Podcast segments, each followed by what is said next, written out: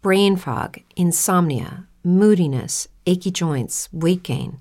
Maybe you're thinking they're all just part of getting older, or that's what your doctor tells you. But MIDI Health understands that for women over 40, they can all be connected. Hormonal changes that happen during perimenopause and menopause are at the root of dozens of symptoms women experience, not just hot flashes. MIDI specializes in compassionate care for women in menopause. Their solutions are safe, effective, and FDA approved. Plus, they're covered by insurance. A convenient telehealth visit with a MIDI clinician can be your first step to getting personalized care. They'll tailor a treatment plan for your symptoms and health history so you can get back to feeling great. 91% of MIDI patients get relief from symptoms within just two months. When your body changes, your care should too. Book your virtual visit today at joinmidi.com. That's joinmidi.com. Lucky Land Casino asking people what's the weirdest place you've gotten lucky? Lucky? In line at the deli, I guess? Aha, in my dentist's office. More than once, actually. Do I have to say? Yes, you do. In the car before my kids' PTA meeting. Really? Yes. Excuse me, what's the weirdest place you've gotten lucky? I never win and tell. Well, there you have it. You can get lucky anywhere playing at LuckyLandSlots.com. Play for free right now. Are you feeling lucky? No purchase necessary. Void where prohibited by law. 18 plus. Terms and conditions apply. See website for details. Recuerda que puedes escuchar este audio horas antes de su estreno y sin publicidad suscribiéndote en cesarvidal.tv.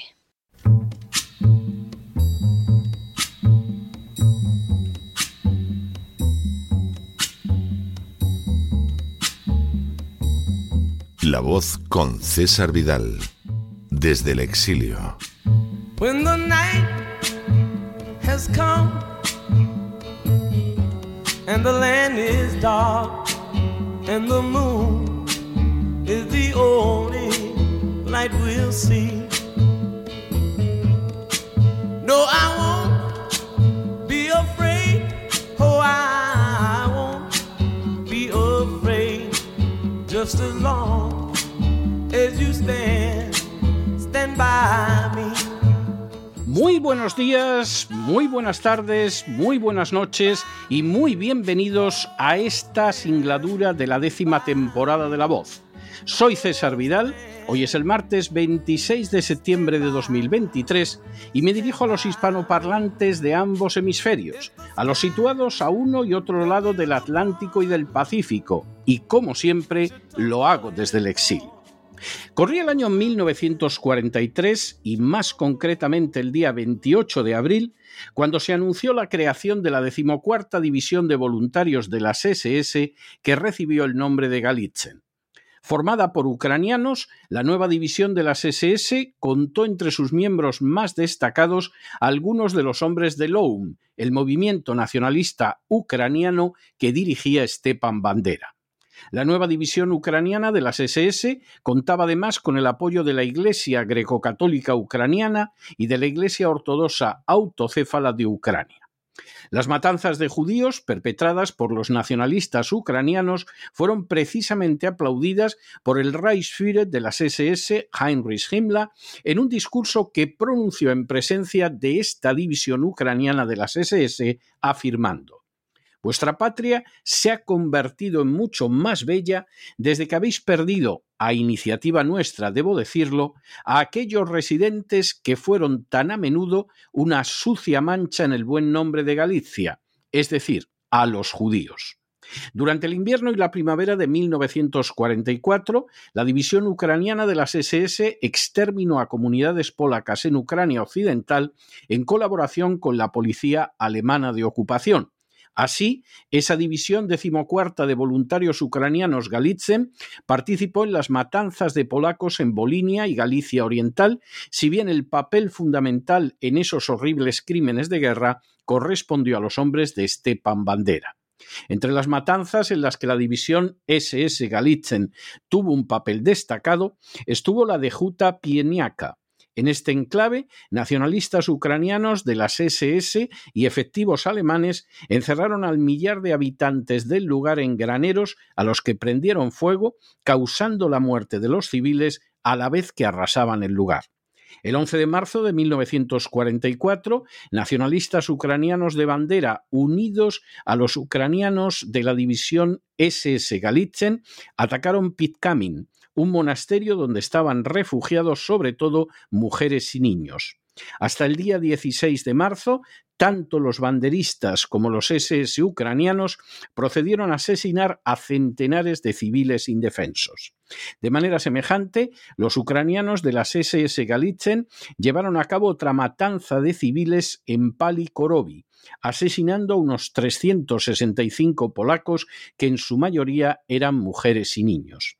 A pesar de sus crímenes innegables y reiterados, multitud de aquellos colaboradores ucranianos de Hitler, ya formaran las unidades de las SS o en las de bandera, encontraron refugio tras la Segunda Guerra Mundial en Gran Bretaña, Canadá, que albergó a más de 2.000 miembros de esta división de las SS, y Estados Unidos. El viernes pasado, el Parlamento canadiense, con la presencia entusiasta del primer ministro Justin Trudeau y del presidente ucraniano Zelensky, prodigó un caluroso aplauso en pie a Yaroslav Hunka, un oficial de la división ucraniana de las SS Galitzen. Sin ánimo de ser exhaustivos, los hechos son los siguientes. Primero, el viernes pasado, el Parlamento de Canadá fue protagonista de un hecho moralmente indefendible y totalmente reprobable al dispensar un aplauso entusiasta y caluroso al antiguo oficial de la división SS Galitzen, conocido como Jaroslav Hunka. Segundo, en ese aplauso caluroso, tras haber calificado al SS Junca de héroe ucraniano y héroe canadiense, participaron con innegable entusiasmo el primer ministro de Canadá, Justin Trudeau, y el presidente de Ucrania, Volodymyr Zelensky, junto con su esposa. Tercero, Yaroslav Junka entró como voluntario en la división de las SS Galitzen en 1943. Al terminar la Segunda Guerra Mundial, Junca emigró al Canadá, donde de la manera más injustificada se le otorgó refugio, a pesar de que las SS habían sido declaradas comunidad criminal en los procesos de Nuremberg. Cuarto, Junca ha permanecido activo en los círculos de veteranos de las SS durante todos estos años y a inicios de la década pasada describió los años de 1941 a 1943 como los años más felices de su vida. Quinto, Junca incluso llegó a comparar a los voluntarios ucranianos de las SS con los judíos, afirmando que se trata de dos colectivos que solo han podido regresar a su hogar después de años de exilio. Brain fog, insomnia, moodiness, achy joints, weight gain. Maybe you're thinking they're all just part of getting older, or that's what your doctor tells you. But MIDI Health understands that for women over 40, they can all be connected. Hormonal changes that happen during perimenopause and menopause are at the root of dozens of symptoms women experience, not just hot flashes. MIDI specializes in compassionate care for women in menopause. Their solutions are safe, effective, and FDA approved. Plus, they're covered by insurance. A convenient telehealth visit with a MIDI clinician can be your first step to getting personalized care. They'll tailor a treatment plan for your symptoms and health history so you can get back to feeling great. 91% of MIDI patients get relief from symptoms within just two months. When your body changes, your care should too. Book your virtual visit today at joinmidi.com. That's joinmidi.com. Sexto, a pesar de sus innegables antecedentes nazis, este mes de septiembre Anthony Rota, el speaker de la Cámara de los Comunes de Canadá, invitó a Junca a visitar el Parlamento y a acompañar al presidente de Ucrania, Zelensky. Séptimo. El 22 de septiembre pasado, Rota definió a Junca como un veterano ucraniano canadiense de la Segunda Guerra Mundial que combatió por la independencia ucraniana contra los rusos y continúa apoyando a las tropas hoy, incluso a la edad de 98 años. Octavo. Rota añadió que Junca era un héroe ucraniano, un héroe canadiense y le agradecemos todo su servicio. Noveno. Tras las alabanzas prodigadas por Rota a la SS, la Cámara de los Comunes se puso en pie para aplaudir a Junca en una ovación a la que se unieron entusiasmados Trudeau, Zelensky y su esposa. Décimo. Entre los presentes que aplaudieron se encontraba también la señora Freeland, viceprimer ministro de Canadá. Freeland es una fanática impulsora de la agenda globalista y de la ayuda a Zelensky y nunca se ha controlado a la hora de alabar a los criminales ucranianos que combatieron al lado de Hitler. Un décimo. El abuelo materno de Freeland fue Mijalio Chomiak, editor de Karakivsky Visti, el único periódico que se permitió aparecer durante la ocupación nazi de Ucrania. Nos resulta extraño que así fuera, porque su contenido era virulentamente antisemita y favorable a la creación de una división ucraniana de las SS. Duodécimo. Freeland ha hablado en repetidas ocasiones de cómo su abuelo la educó en el nacionalismo ucraniano y cuando salió a la luz que había sido un colaborador entusiasta de los nazis, afirmó que se trataba de desinformación rusa, una mentira escandalosa en la que recibió el apoyo de los políticos y las furcias mediáticas del Canadá tercero. En ese vergonzoso episodio, que tuvo lugar en el Parlamento de Canadá, el SS Junca se reunió además con Gould, el dirigente del grupo parlamentario del gobierno. Décimo cuarto. Las alabanzas dispensadas a un nazi que perteneció a la división ucraniana Galitzen provocaron reacciones inmediatas. Así, los amigos del Centro Simon Wiesenthal para Estudios del Holocausto señalaron que la división SS ucraniana Galitzen fue responsable de matanzas en masa de civiles inocentes con un nivel de brutalidad y maldad que resulta inimaginable, como fue el caso del exterminio llevado a cabo en 1944 en Uta Pieinaka. Décimo quinto. Igualmente, Iván Kachanovsky, un profesor de la Universidad de Ottawa que se ha mostrado crítico hacia el papel representado por Canadá en la guerra de la OTAN contra Rusia, señaló los mensajes de Junca en los que habla elogiosa y orgullosamente de su paso por las SS. Décimo sexto. El 24 de septiembre, Rota aceptó públicamente toda la responsabilidad por invitar a Junca a la ceremonia y pidió disculpas, pero de manera bien reveladora dirigió esas disculpas solo a las comunidades judías en el Canadá y alrededor del mundo. Décimo séptimo. Anclara Bayancourt, portavoz de Trudeau, señaló que las disculpas de Rota eran correctas y enfatizó la responsabilidad del mismo intentando distanciarlo de Trudeau. Décimo octavo.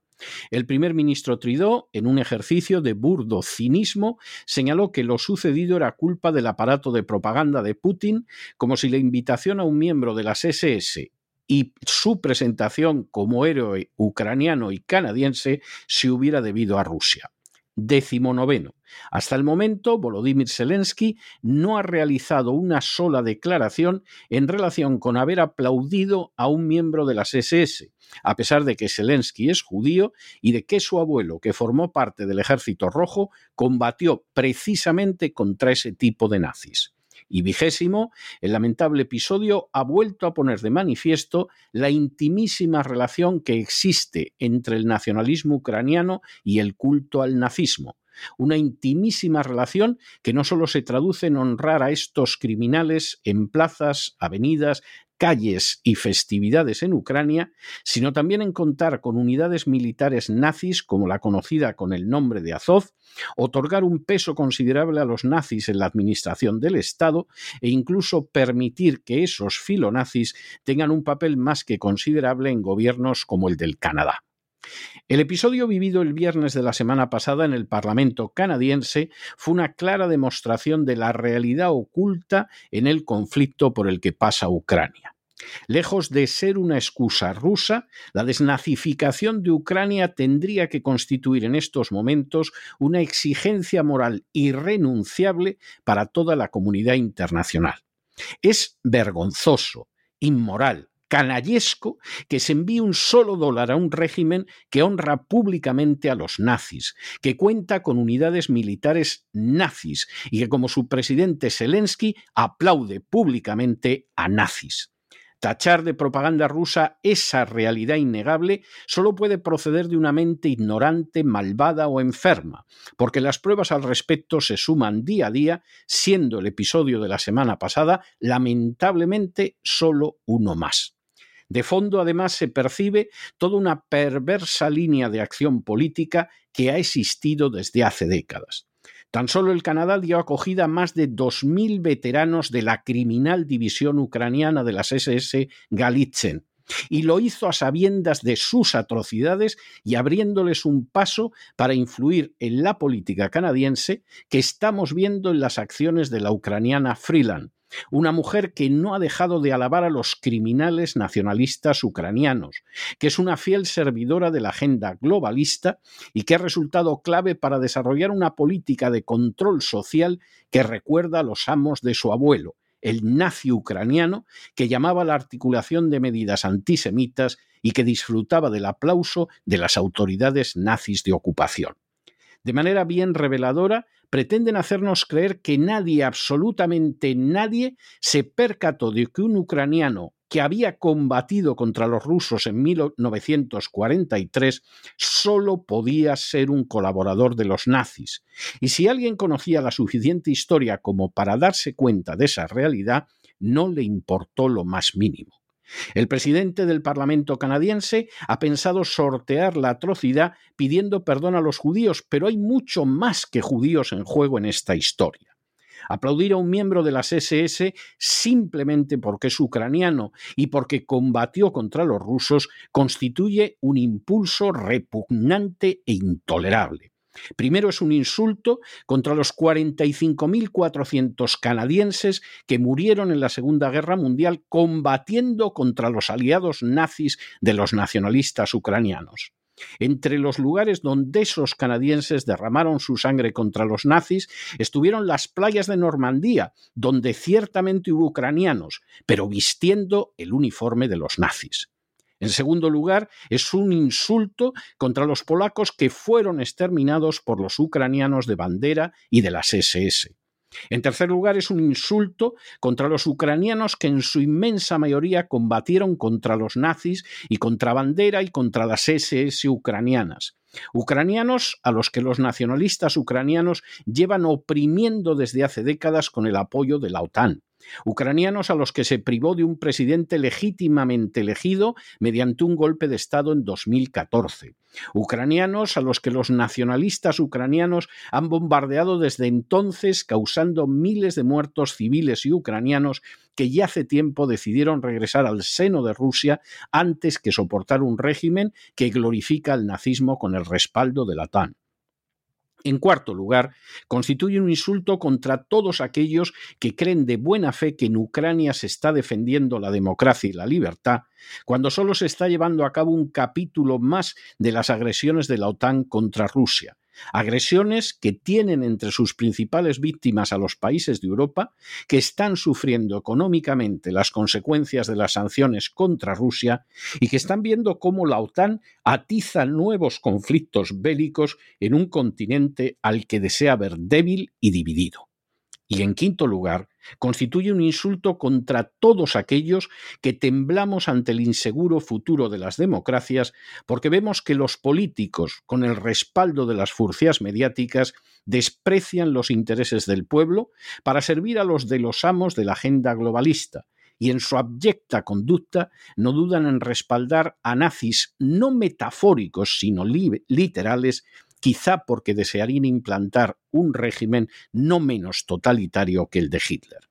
Entre los desechos morales que componen esa tribu de políticos corruptos y dañinos ocupa un lugar de honor Volodymyr Zelensky, que ha ilegalizado una docena de partidos políticos, que ha clausurado las televisiones que no le eran sumisas, que ha encarcelado al jefe de la oposición en el Parlamento, que ha malversado millones y millones de dólares junto con su camarilla corrupta, que está enviando a la muerte a centenares de miles de ucranianos en una guerra que sabe que no puede ganar, que está vendiendo mientras tanto a su país a los poderes multinacionales y que siendo judío es capaz de aplaudir junto con su esposa a un miembro de las SS ucranianas que asesinaron a judíos, ucranianos, rusos y polacos, y a las que combatió su propio abuelo durante la Gran Guerra Patria. Esta es la cruda realidad revelada al final de la semana pasada en el Parlamento de Canadá. Y cuanto antes el mundo se libre del nazismo y del nacionalismo ucraniano, y repudie una vez más a los que lo blanquean y lo apoyan, antes habrá posibilidades de paz y de justicia en Europa y en el resto del mundo. Por el contrario, mientras lo sigan apoyando, más posibilidades habrá de que el mundo acabe desembocando en el fuego de un holocausto nuclear simplemente para favorecer las inmundas ambiciones de personajes degenerados moralmente como Zelensky, Freeland, Trudeau o aquellos que son capaces de atizar una guerra en Ucrania para que no salgan a la luz los sobornos recibidos de las oligarquías de ese malhadado país. Hoy más que nunca hay que gritar ni un dólar más para Ucrania. Pero no se dejen llevar por el desánimo o la frustración. Y es que a pesar de que los poderosos muchas veces parecen gigantes, es solo porque se les contempla de rodillas, y ya va siendo hora de ponerse en pie. Mientras tanto, en el tiempo que han necesitado ustedes para escuchar este editorial, la deuda pública española ha aumentado en más de 7 millones de euros. Muy buenos días, muy buenas tardes, muy buenas noches. Les ha hablado César Vidal desde el exilio. Que Dios los bendiga.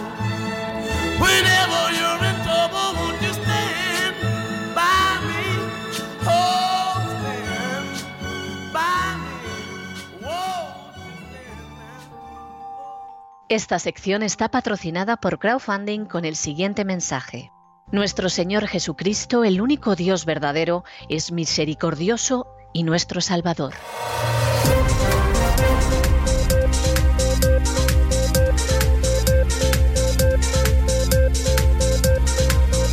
Las noticias del día.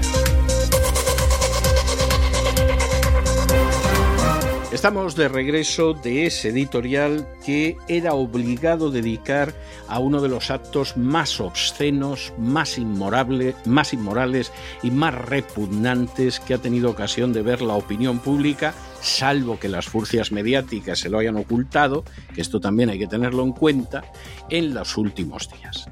Zelensky, judío, descendiente de judíos que combatieron contra los invasores nazis, en pie, entusiasmado, con una sonrisa de oreja a oreja, aplaudiendo a un antiguo oficial de las SS. No estaba solo, estaba también su mujer, esta que se gasta en bragas lo que no se gasta en medicina en Ucrania, y por supuesto estaba Tridó, que es uno de los personajes más nefastos que hay en la actualidad, estaba la señora Freeland, la nieta de un nazi ucraniano, editor del único periódico que permitieron los nazis que se publicara en Ucrania durante la ocupación y gran protectora de nazis ucranianos, y estaba, y esto es lo peor, todo el Parlamento canadiense. It is Ryan here and I have a question for you. What do you do when you win? Like are you a fist pumper?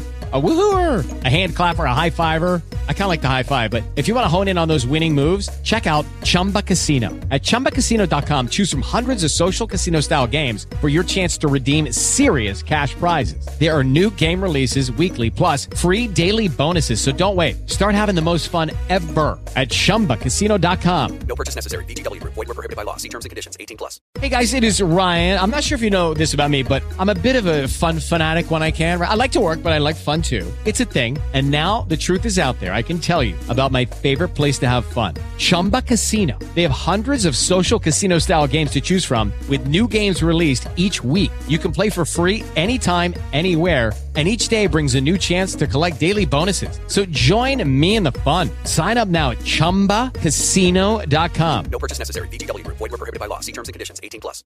Donde por lo visto no hay una sola persona decente, ni que conozca la historia, ni que conserve un poco de decencia y de moral. A esto han llegado los legislativos de las naciones de la OTAN, con escasas excepciones. A aplaudir a gente que tendría que haber sido procesada como criminal de guerra cuando acabó la Segunda Guerra Mundial. Pero a los que se dio acogida, porque eran los nazis que interesaba tener a nuestro lado en el periodo de la Guerra Fría. Solamente el Canadá recogió a más de 2.000 miembros de una unidad de criminales que era la división ucraniana de las SS Galitzen.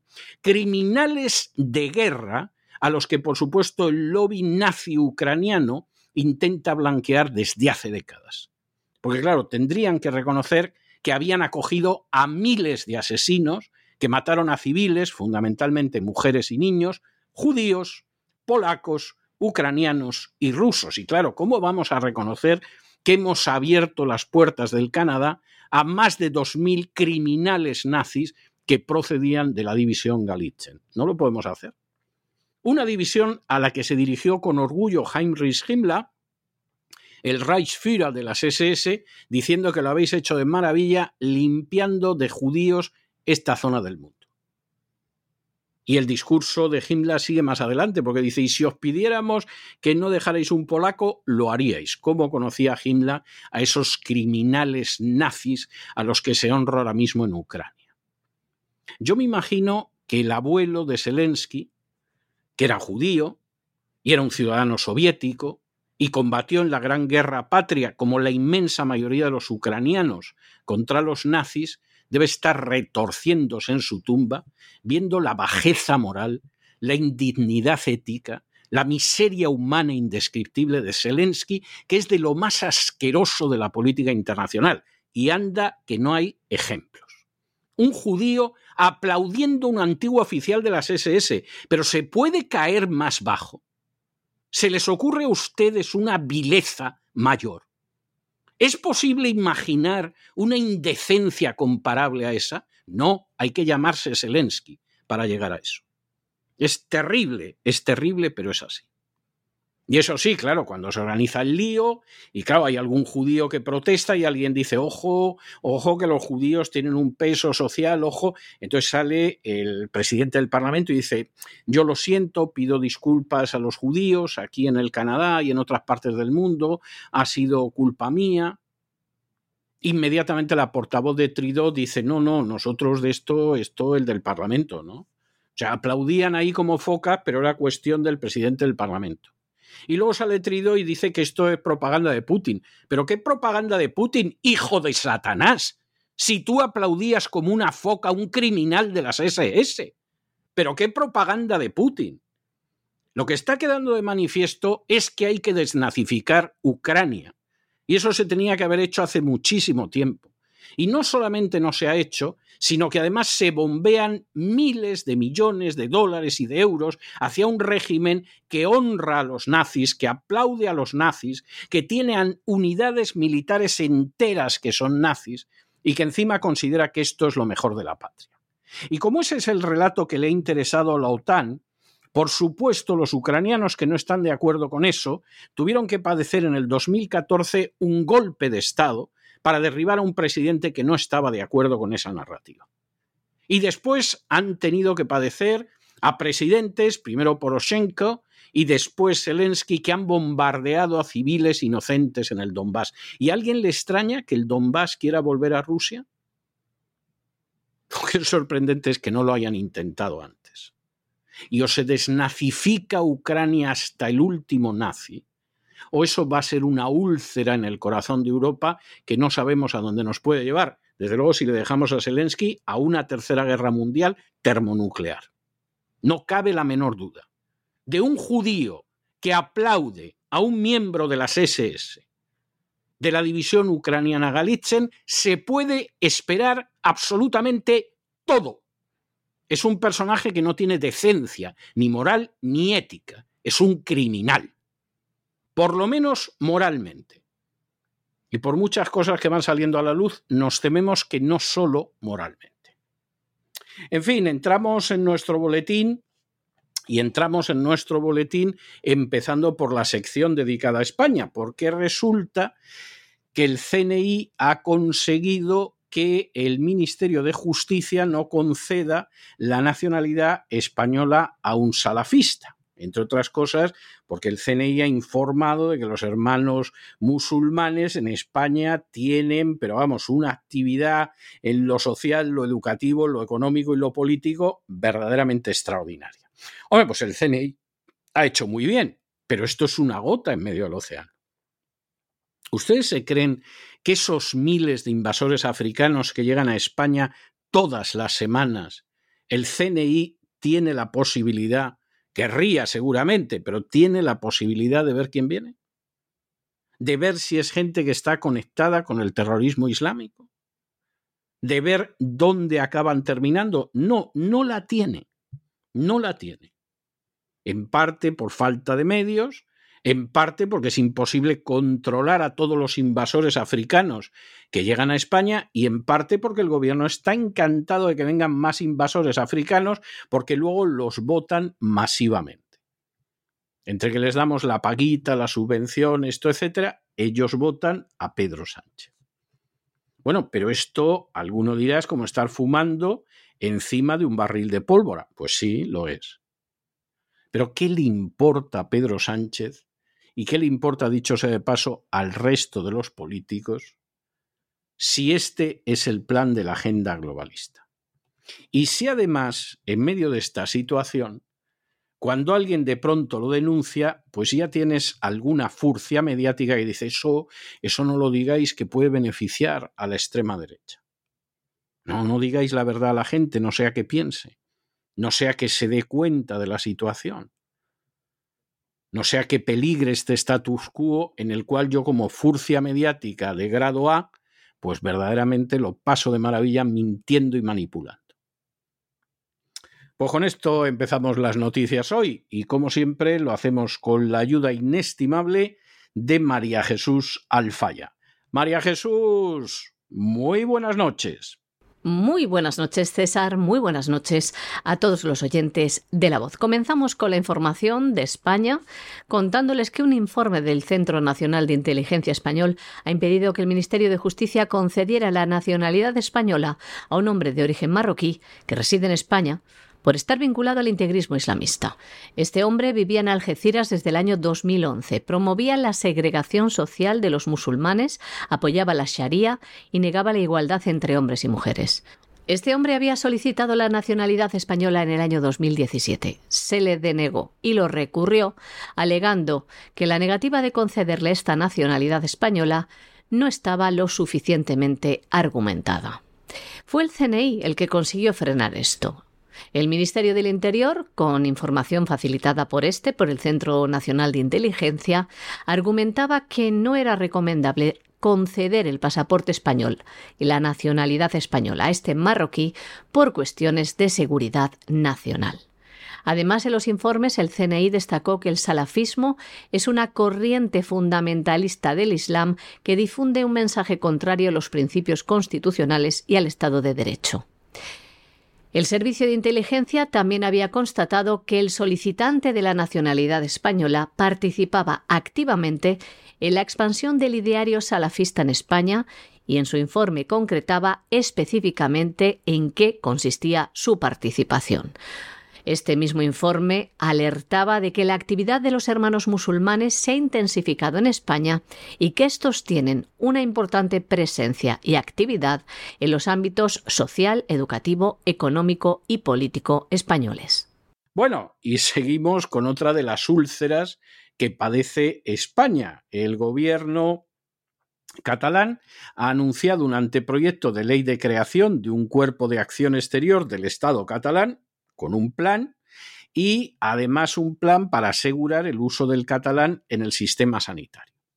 El sistema sanitario de Cataluña es un montoncito de guano. Es verdad que el sistema sanitario en España en términos generales es igual. ¿eh? A lo mejor usted vive en algún sitio aislado, que todavía hay un ambulatorio y médicos, y no está mal, pero el sistema sanitario español es una vergüenza. Es una vergüenza, desde hace mucho tiempo. A la gente llevan años diciéndole que es el mejor del mundo, la gente, los pobrecitos, se los creen, salvo cuando les toca estar en una lista de espera y se mueren a la espera, salvo cuando tienen que recibir servicios médicos que ese sistema maravilloso, pero que en realidad es un montón de guano, no te proporciona, y entonces, claro, entonces te enteras de la realidad de que no te financia determinadas medicinas contra el cáncer, de que por supuesto una terapia psiquiátrica no te la financia, de que por supuesto el dentista te lo pagas tú, Moreno, de que por supuesto como tengas ELA ya te pueden ir dando, de que por supuesto las enfermedades raras olvídate de ellas y de que incluso muchos tratamientos que son esenciales para diagnosticar y curar el cáncer no te los dan porque han considerado que son caros. Tener traductores de catalán, vascuence y gallego en el Congreso, eso es estupendo. Pero que tú tengas un diagnóstico de cáncer de pulmón cuanto antes, eso no. Y de hecho hay muchísima gente en España que muere de cáncer simplemente porque el diagnóstico o el tratamiento es muy deficiente. Ah, eso sí, van a hablar en catalán, ¿eh? ¿Eh? O sea, tú te vas a morir de retraso y de mal funcionamiento. Ah, usted, ah, pero, en catalán, ah, en catalán. Bueno, pero es que yo la consulta, es que va a ser en catalán. ¿eh? De aquí a dos años, ah, ah pero en catalán.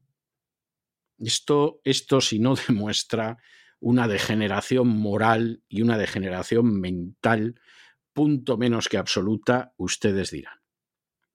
Y mientras tanto, pues además, en fin, un cuerpo de acción exterior, porque estos están preparando la inteligencia eh, en el exterior para la independencia y claro, la última vez hicieron un ridículo espectacular. A la pobre Pilar Raola le habían prometido un montón de países que iban a reconocer a la Cataluña independiente y luego todo el mundo se puso a silbar y a mirar hacia arriba. Y hombre, que te prometan esto y tú te lo crees como se lo creyó la pobre y todo lo demás, en fin. Se veía de embajadora o de ministra de, de Asuntos Exteriores en la República de Cataluña y de pronto se quedó ahí colgada de la brocha, pues esto no puede ser. O sea que esta vez, como además paga el resto de España, pues lo vamos a hacer que salga. Hoy el presidente de la Generalidad de Cataluña ha declarado que su gobierno ya ha ejecutado el 60% del plan que este gobierno independentista se había propuesto. Y siguen en ello, porque hoy mismo Pere Aragonés ha anunciado también que su ejecutivo aprobará en breve un anteproyecto de ley de creación de un cuerpo de acción exterior de la Generalidad de Cataluña. El objeto, decía, es crear un cuerpo propio internacional y especializado como tienen todos los estados del mundo. Además, Pere Aragonés ha anunciado un plan para garantizar el uso del catalán en el sistema sanitario, un plan que reforzará la oferta de formación en lengua catalana dirigida al personal sanitario, porque el presidente de la Generalidad lamentaba que muchos profesionales no tienen conocimientos de catalán suficientes para atender a la ciudadanía en catalán. Y desde el Gobierno también quieren garantizar, dicen por ello, que todos los pacientes puedan ser atendidos en catalán. Además, el gobierno independentista quiere seguir imponiendo el catalán en el ámbito educativo y de este modo ha anunciado la implementación de un plan de fortalecimiento de la lengua catalana en el sistema universitario y de investigación. Y también van a ampliar la oferta de lengua catalana para la población recién llegada a Cataluña. Bueno, nos vamos a Hispanoamérica y nos vamos a un problema que lo hemos dicho en multitud de ocasiones, y es el de la inmigración ilegal y la vigilancia de fronteras. Se suele hablar mucho de la frontera entre México y Estados Unidos, y es lógico, porque ese es un problema muy serio y porque la administración Biden está practicando una política de fronteras abiertas que es absolutamente criminal y es un desastre y una desgracia para los norteamericanos, desde luego, pero no crean ustedes que para muchos de los inmigrantes mejor. De eso se habla mucho. Pero claro, hay otra frontera en México, que es la frontera sur con Guatemala, y ahí México se anda con pocas tonterías. Bueno, está dispuesta a que continuamente le esté entrando gente y le esté entrando gente que no les importa quedarse en México. ¿Eh? Si no llegan a Estados Unidos, ¿qué le vamos a hacer? Pues ellos se quedan en México, que está bastante mejor que esa zona de Guatemala. Y por supuesto, al mismo tiempo, por ahí circula la delincuencia, porque claro, eso Trump no lo podía decir, pero otros sí lo pueden decir. Y claro, hay que defenderse frente a eso. Claro, en medio de esa situación, que es una situación verdaderamente terrible, pues aquí han decidido que blindan la frontera. Porque las fronteras hay que blindarlas. Y cuando una nación no defiende su frontera, ¿qué es lo que pasa con esa nación? Pues es muy sencillo, que esa nación se viene abajo.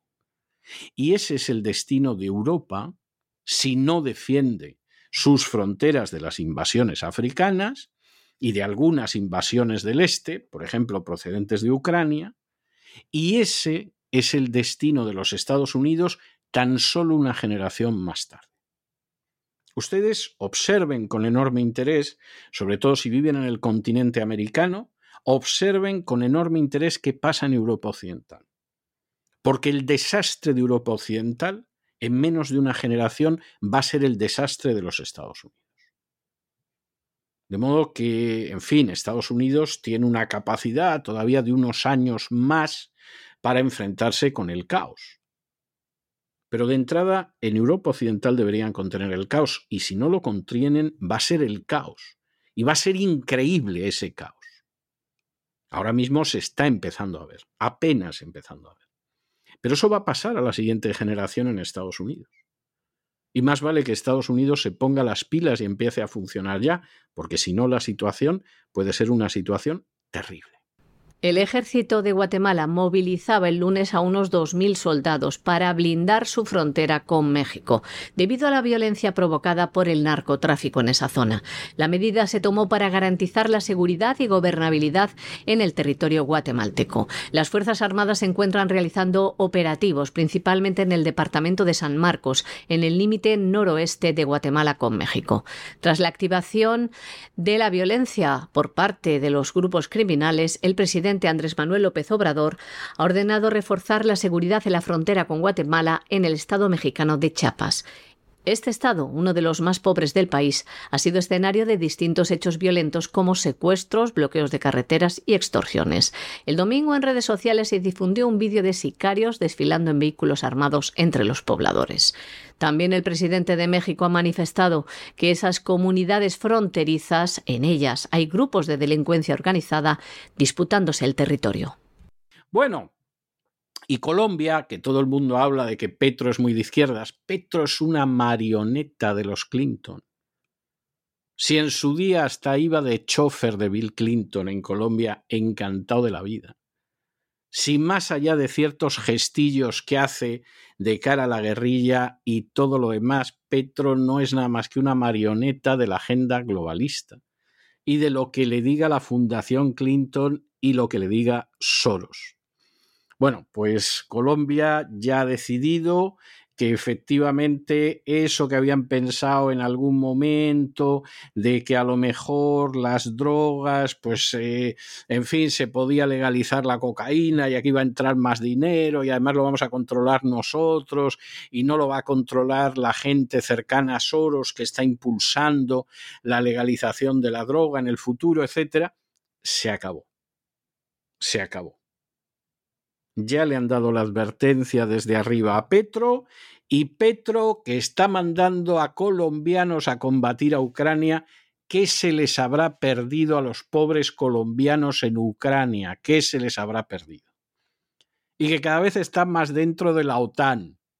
Anda, que la izquierda globalista, madre mía, rebasa por la derecha a la derecha globalista en muchos casos, sino que se lo cuenten a los de Podemos.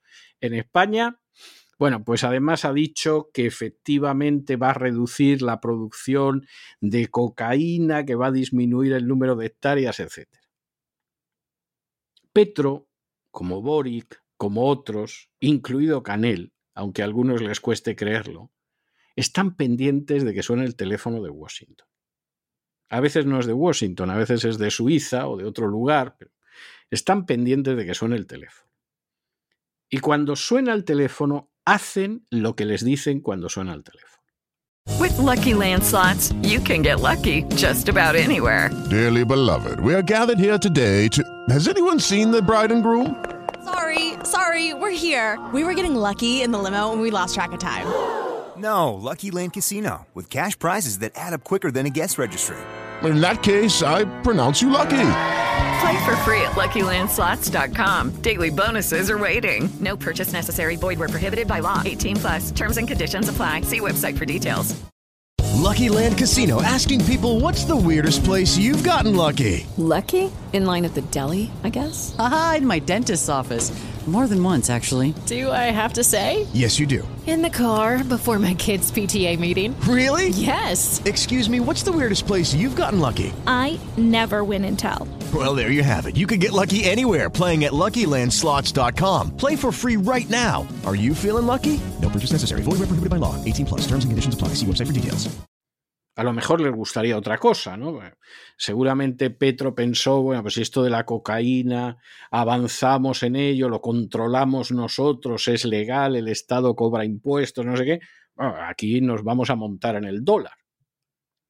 Inmediatamente llegó la llamada diciendo, Petro, tú haz lo que te decimos. ¿eh? No pienses por ti mismo que va a ser peor. ¿eh? Tú haz lo que te decimos. Porque tú quieres ser seguir siendo el presidente Petro, ¿no? Tú no quieres volver a ser el cacas. Bueno, pues entonces haz lo que te decimos. Y Petro dice, sí, mi amo, y obedece. Colombia ha presentado a los Estados Unidos una nueva política antidrogas. Se basa en perseguir a los grandes capos y en apoyar a los campesinos. Con esta política proyectan reducir la producción de cocaína en un 40%, o tratar que no supere las 900 toneladas al año. También pretenden reducir en un 40% el número de hectáreas cultivadas que pasaría de las más o menos 230.000 actuales a las 150.000 hectáreas. Es que hay que decir que la droga llega en masa a los Estados Unidos. Les damos algunos datos recientes. Según el Departamento de Salud, el 81% de las muertes por sobredosis en Nueva York son causadas por el fentanilo. Y además, las muertes por sobredosis crecieron en un 12% en el año 2023 con respecto al año anterior. Y terminamos nuestro boletín con la última sección que, como ustedes saben, es una sección de internacional y recalamos en primer lugar en Estados Unidos porque resulta que el inefable Hunter Biden, el hijo de Joe Biden, que vamos, no hay cosa en la que no esté implicado, incluso las oligarquías ucranianas a las que se intenta defender en la actual guerra de Ucrania, pues ha decidido denunciar a los abogados de la parte demandante por haber robado y difundido datos de su ordenador personal, de su laptop, como dicen por aquí. Esto ya es absolutamente el remate. Esto es algo absolutamente de remate. Porque claro, han hecho todo lo posible porque Hunter Biden no solo no vaya a la cárcel, sino que además salga con cargos penales, pero de poca importancia. ¿eh? Por ejemplo, que tenía un arma y era ilegal. Vale. Es decir, la compra y la posesión de armas era ilegal en ese caso y le va a caer algo. Pero claro, resulta que es que es muy ilegal cuando estás hablando de una persona con adicciones en contra de lo que se crea la gente, bueno, hacerse con armas en Estados Unidos es relativamente fácil, relativamente difícil, según el estado en el que vives y a veces el condado, pero existen restricciones. Lógicamente una persona que es un adicto al consumo de drogas, como por lo menos en cierta época lo ha sido Hunter Biden, pues lo que sucede con esa persona, pues es que evidentemente puesto que está en esa situación, no puede comprar ni tener armas. Y como han aparecido una cantidad de fotos donde generalmente Hunter Biden está más para allá que para acá, y eso le puede acabar haciendo daño, todo esto cuando todavía está comenzando la investigación sobre la implicación de él y de su padre en Ucrania. Implicación de millones de dólares que sepamos hasta la fecha. Según aparecen los registros bancarios, pues claro, lógicamente este ha dicho, vamos a ir en contra de los abogados, a ver si conseguimos que de esa manera las fotos que han aparecido, donde casi siempre estoy flotando, pues mm, no me perjudiquen. ¿Y esto va a funcionar? Pues hombre, depende del juez. Si el juez o el fiscal es uno de estos que consiguieron que los eligieran gracias al dinero de Soros para que determinadas personas no entren en ningún momento en prisión, pues a lo mejor tiene suerte. Es, es, triste tener que decir esto, pero a lo mejor tiene suerte. Y si no es así, pues hombre, puede ser algo muy malo. Y hay que tener en cuenta que buena parte de la política de Biden, de la época en que era vicepresidente, gira única y exclusivamente en proteger a su hijo Hunter. Este es un drama absolutamente shakespeariano. el de una persona que es capaz de arrastrar al mundo a una guerra y, por supuesto, al contribuyente americano a pagar cientos de miles de decenas de miles de millones de dólares por la sencilla razón de que hay que tapar los delitos presuntos de su hijo.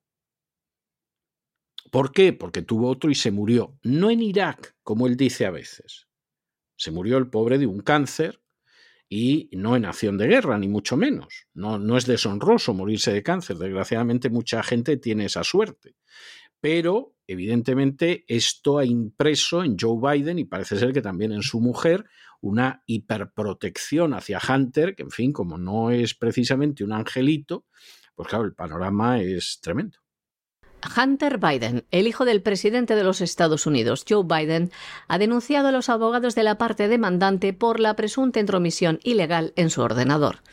La denuncia, presentada hoy, acusa a los abogados Rudy Giuliani y Robert Costello de obtener, manipular, difundir y datos robados directamente de sus equipos.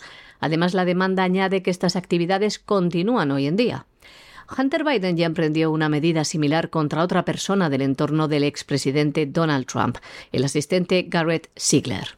Esto ocurre días después de que el hijo del presidente haya sido imputado de tres cargos relacionados con la compra y posesión de armas, algo ilegal cuando se trata de personas con adicciones, como es el caso de Hunter Biden. Una denuncia que además tiene lugar también mientras los republicanos de la Cámara de Representantes estudian el potencial inicio de un juicio político o impeachment contra el presidente norteamericano, entre otras cosas, a cuenta de los negocios de su hijo. Bueno, y Erdogan está que se sale. El turco está que se sale. Hoy ha dicho que efectivamente Ankara va a aceptar respaldar la candidatura de Suecia para entrar en la OTAN, una de las mayores estupideces de la política exterior de toda la historia de Suecia, que siempre supo mantenerse fuera y ser neutral y, en fin, actuar inteligentemente y que ahora va a entrar en la OTAN y que Dios la ampare a la pobre Suecia, que no es nada más que un Estado fallido ya. Claro, empieza a deteriorarse la cosa y acaba deteriorándose todo. Esto es como esas enfermedades que empiezan con un problema del riñón y al final no te funciona ningún organismo y el último que te funcionaba, que es el corazón, deja de funcionarte una tarde. Pues esto es lo que pasa con la pobre Suecia. Claro, Turquía decía que no porque quería sacarle lo más posible a la OTAN y a los Estados Unidos. A Suecia, por ejemplo, que no brindara albergue a terroristas kurdos. Y esto parece ser que se lo va a sacar. Pero claro, Erdogan se ha dado cuenta que puede pedir más cosas y lo último ha sido este martes diciendo, bueno, yo me voy a respaldar la candidatura de Suecia, ¿eh? pero quiero F-16 americanos. Es decir, yo quiero tener F-16 porque yo tengo mi propia política y entonces algo me tenéis que dar. Dame algo, payo, que diría aquel. Algo me tenéis que dar y suponemos que se lo darán y todavía complicarán más la cosa, porque claro, Turquía está en la OTAN, pero tiene intereses que no son OTAN, son todo lo contrario. Y vamos a ver en qué acaba esto. A lo mejor merecería la pena que no entre Suecia en la OTAN, por el bien de todo el mundo, y que tampoco Turquía tenga F-16, pero es la opinión de quien se dirige a ustedes. El presidente Recep Tayyip Erdogan ha condicionado el respaldo de Turquía a la adhesión de Suecia a la OTAN a la entrega de F-16 de los Estados Unidos. Así, el presidente turco afirmaba hoy que Ankara va a cumplir con su promesa de respaldar la candidatura de Suecia a la OTAN, pero solo en el caso de que Estados Unidos en el camino para la entrega de estos aviones de combate a Turquía. Hay que decir que hace meses que Turquía hizo una solicitud oficial para comprar varias decenas de aviones de combate F-16 a los Estados Unidos, pero esta venta depende del Congreso estadounidense, quien para autorizarla puso varios requisitos, que son el no bloquear la admisión de países nórdicos a la OTAN y también el fin de las incursiones en el norte de Siria. Pues hasta aquí hemos llegado nosotros con nuestro boletín de hoy. María Jesús, muchas gracias, muy buenas noches, nos vemos mañana Dios mediante. Muchas gracias a ti César, también a nuestros queridos oyentes de la voz. Muy buenas noches. Y ustedes no se nos vayan. Se nos vayan porque ya saben que los martes tenemos programación económica en programa doble y sesión continua. Va a venir ahora enseguida don Lorenzo Ramírez y el Despegamos y luego, pues hombre, la economía que se fue con don Roberto Centeno que hace hoy mismo la rantré y que a saber cómo vendrá después de tantas semanas que no se ha emitido la voz. De manera que no se vayan, que regresamos enseguida.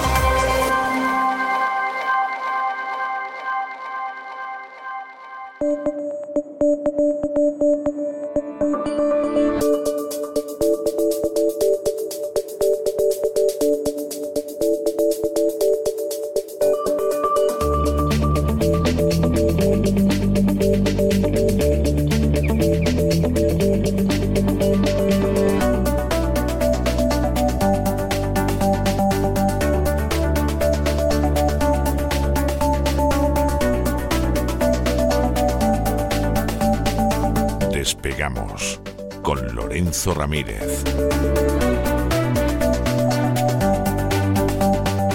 Corremos raudos y veloces hacia nuestro avión, atravesamos el umbral, nos tiramos en plancha sobre los asientos, nos abrochamos los cinturones, despegamos y nos vamos elevando por los aires hasta alcanzar nuestra altura y nuestra velocidad de crucero. A mi lado, don, Lo- don Lorenzo, ¿qué hace usted con un salvavidas? Por Dios, no, no inquiete usted al personal que acabamos de despegar. Muy buenas noches, ¿de qué se trata? Muy buenas noches, don César. Me está dando la tos y todo porque estaba aquí inflando el, el piloto automático. Este, ¿Se acuerda usted de la película Aterriza como puedas?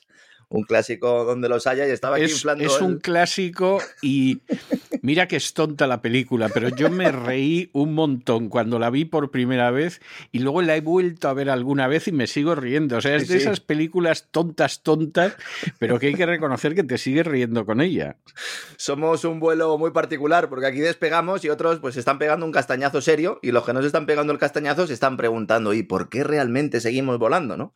Segunda edición aquí hoy en este vuelo de la nueva temporada de La Voz. Muchas gracias a los amigos que nos acompañaron ayer. Hay gente que sigue preguntando, ¿pero en qué plataformas estáis? Pues en todas, estamos en todas las plataformas de podcast. Si quieren escuchar el programa FETEN directamente desde nuestra página web, los que no sean suscriptores de cesarvidal.tv pueden entrar en cesarvidal.fm. Tenemos una web exclusivamente para esto, creada por Don Isaac, para que puedan ustedes siempre ir ahí. Si alguna vez tienen problemas, si determinada operadora o compañía de teléfonos no sube el podcast cuando lo tenía que subir, pues ustedes acuden a cesarvidal.fm o a cesarvidal.com y ahí de forma gratuita tienen el contenido del Despegamos y todos los demás eh, contenidos de la voz. Lo aclaro nada más eh, empezar, ¿no? La verdad es que fue un intenso arranque la jornada de ayer. Hoy vamos a hablar de la situación real de la economía de Estados Unidos, de la real, no de la que le están contando por ahí, donde la pareja Joe Biden, Jerome Powell están llevando a la potencia norteamericana a un callejón sin salida. Están creando un sudoku de difícil solución. Ni siquiera ellos saben cómo lo van a arreglar esto. Con la mirada puesta en unas elecciones del año próximo que van a ser determinantes no solo para el futuro de la relación de la Casa Blanca con, con sus aliados, sino también con los BRICS y con ese proveedor saudí, el cual le ha dado la espalda sumándose al grupo de los Brasil, Rusia, India, China, Sudáfrica y todos los demás que se han unido. Los amigos que nos acompañan en cesarvidal.tv han tenido ocasión de poder ver un programa, una edición de Gran Reseteo, en el cual le explicamos bien lo que está sucediendo ahí, a raíz sobre todo de la compra de la toma de posesión de Arabia Saudí eh, en Telefónica, ¿no? Que algo no lo comentamos ayer, pero evidentemente dedicamos un monográfico a esta cuestión. Y por si alguien está interesado puede acudir a ver ese programa. Y si no, pues desde aquí le avanzo que la intención de Arabia Saudí es potenciar una fusión internacional, como avanzamos en aquel programa, ya lo podemos confirmar, que haga que Telefónica deje definitivamente de ser española. Algunos estarán echando las manos a la cabeza, sucedió con Endesa y sucederá con otras muchas empresas, porque España está en venta. Entonces, Pero, pero qué terrible es, eh, qué terrible es. O sea, empresas que toda la vida ha sido... Bueno, vamos a ver, además Telefónica nace del intento de recuperar los teléfonos para España durante la dictadura de Primo de Rivera. Es decir, originalmente ahí estaban los americanos, igual que estaban en Chile, la ITT, a la que hizo mucho daño Allende, y así se explican luego muchas cosas, y lo que sucede es que en España, Primo de Rivera quiso que, realmente el Estado controlara una serie de cuestiones que eran estratégicas, como eran las comunicaciones telefónicas, como era la aviación, cómo era la gasolina, o sea, todo esto es algo impresionante. Estamos hablando de hace un siglo. Y una de las compañías que surge, igual que surgió CAMSA, por ejemplo, que en fin pasó a la historia, pero una de las que surge es la telefónica para que España, sus comunicaciones telefónicas no estén en manos de una compañía americana, sino que estén en manos de los españoles. Pues en esto vamos a acabar. Bueno, ahora hay un es, lío en el- es algo en- tremendo, ¿eh? Hay un lío en la cúpula de la compañía tremendo. Como avanzamos aquí, José María Álvarez Payete sabía que los saudíes iban a entrar. De hecho, es una operación que él personalmente negoció para intentar salvar su, su cuello, para intentar salvar su cabeza. Sabía que los máximos accionistas no estaban contentos con él, a pesar de lo que digan públicamente. ¿Quiénes son estos máximos accionistas? Pues eh, eh, son BBVA, CaixaBank y BlackRock. BlackRock lo primero que ha hecho ha sido ponerse corto en la empresa, es decir, apostar a la caída de la acción y ahora mismo hay un, hay un lío accionarial tremendo, ¿no? Iremos informando progresivamente, pero como digo, el que esté interesado en cesarvidal.tv tiene un programa especial solo hablando de esto, ¿no? Hoy también vamos a dedicar un tiempo a esbozar las líneas maestras del Banco Central Europeo. Sé que están los españoles muy preocupados y con razón, su política de tipos de interés. Y bueno, hay aquellos que ven cómo sus cuotas hipotecarias suben como la espuma, pues realmente preguntan y nos preguntan y nos mandan correos y nos dicen, pero vamos a ver, ¿cuándo va a parar esto? Con este mercado inmobiliario que ya ha empezado a contraerse, vamos a ver si damos algunas claves. Y todo ello sucede mientras los grandes medios de comunicación occidentales nos dicen que no pasa nada, que no hay ningún problema, que todo va viento en popa, que si acaso hay, hay un- una recesión global y si se produce será por culpa de los chinos, ¿eh? porque ya estamos otra vez con el modo Evergrande, ¿no? Vamos a hablar de todo ello hoy, vamos a comenzar con la situación de Estados Unidos. Estados Unidos está sufriendo la mayor crisis de deuda de su historia reciente, aunque el dólar, siendo divisa de reserva, mantenga los cimientos de un sistema que tiene más agujeros que un queso de Gruyère. Y por eso se pone la mirada en China. Se trata de decir, no, no, el problema no lo tenemos nosotros, lo tienen los chinos. Y como los chinos tienen un problema, nosotros también lo tenemos. Error. En los últimos días hemos visto cómo los intereses de la deuda pública de Estados Unidos, los bonos del Tesoro, suben como la espuma. Lo cual implica que su precio se está reduciendo, ya saben. Los bonos es una relación inversa. Cuando vean subir el interés de la deuda pública de Estados Unidos, esto implica que el precio de ese bono se va reduciendo. Y esto tiene una doble causa. Por un lado, derroche, despilfarro sistemático de la administración Biden, que ha llevado el déficit público a niveles cercanos al 10% del Producto Interior Bruto. Recordemos que el límite en Europa es del 3. Estados Unidos están cerca del 10, con una deuda que crece, ya digo, a una velocidad de vértigo, para financiar al complejo militar industrial, para enviar dinero a Zelensky y los otros Zelenskys que hay por el mundo, que también hay otros muchos, Y, y eso es insaciable. ¿eh? O sea, Insaciable. Zelensky, Zelensky es insaciable, es peor que una querida, eh, pero, pero desbragada. ¿eh? O sea, es algo por demás. Es tremendo, es tremendo. Hay otros Zelenskys también de los que no se habla, pero este es el más evidente, ¿no? Y luego, para abonar la factura a los empresarios que se están beneficiando de un plan de infraestructuras metido dentro de un paquete que nos dijeron que era la ley antiinflación, pero no, un plan de gasto público al más puro estilo keynesiano, sin las barreras que establecía la teoría keynesiana para hacer programas de gasto público. Es decir, un programa keynesiano mal entendido, que es un ejemplo perfecto de la plutocracia que impera en Occidente. Porque si en China hay un régimen de partido único, en Rusia Putin mantiene a raya a los opositores, todo esto se critica siempre desde la órbita anglosajona, nadie parece poner el dedo en la llaga del sistema con el que funcionan las No, pero en. Rusia, en Rusia no hay un régimen de partido Sí, único. pero hay un- no, digo hay- que- hay partidos distintos y, por ejemplo, el Partido Comunista, Sí. que es el principal partido de la, comun- de, de la oposición, eh, es un partido fuerte Sí, sí. todavía. Sí, lo que digo es que en China hay un régimen de partido único y Ah, luego, por otra parte, China- que en no, Rusia... en China no hay otra cosa, ¿no? que en Rusia Putin, claro, Putin mantiene a raya a los opositores dentro de un sistema en el cual pues sí que hay más partidos, ¿no? Pero lo que nadie pone el dedo fundamentalmente es, oiga, ¿y cómo funcionan estas democracias liberales que decimos que son liberales? Donde hay una serie de multinacionales que se aprovechan del maná del dinero público en forma de menores intereses en emisiones de deuda.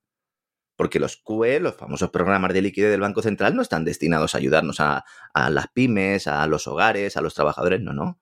Esto está diseñado a salvar el gasto público, que luego redunda en estas multinacionales, y luego para que estas multinacionales puedan emitir deuda barata.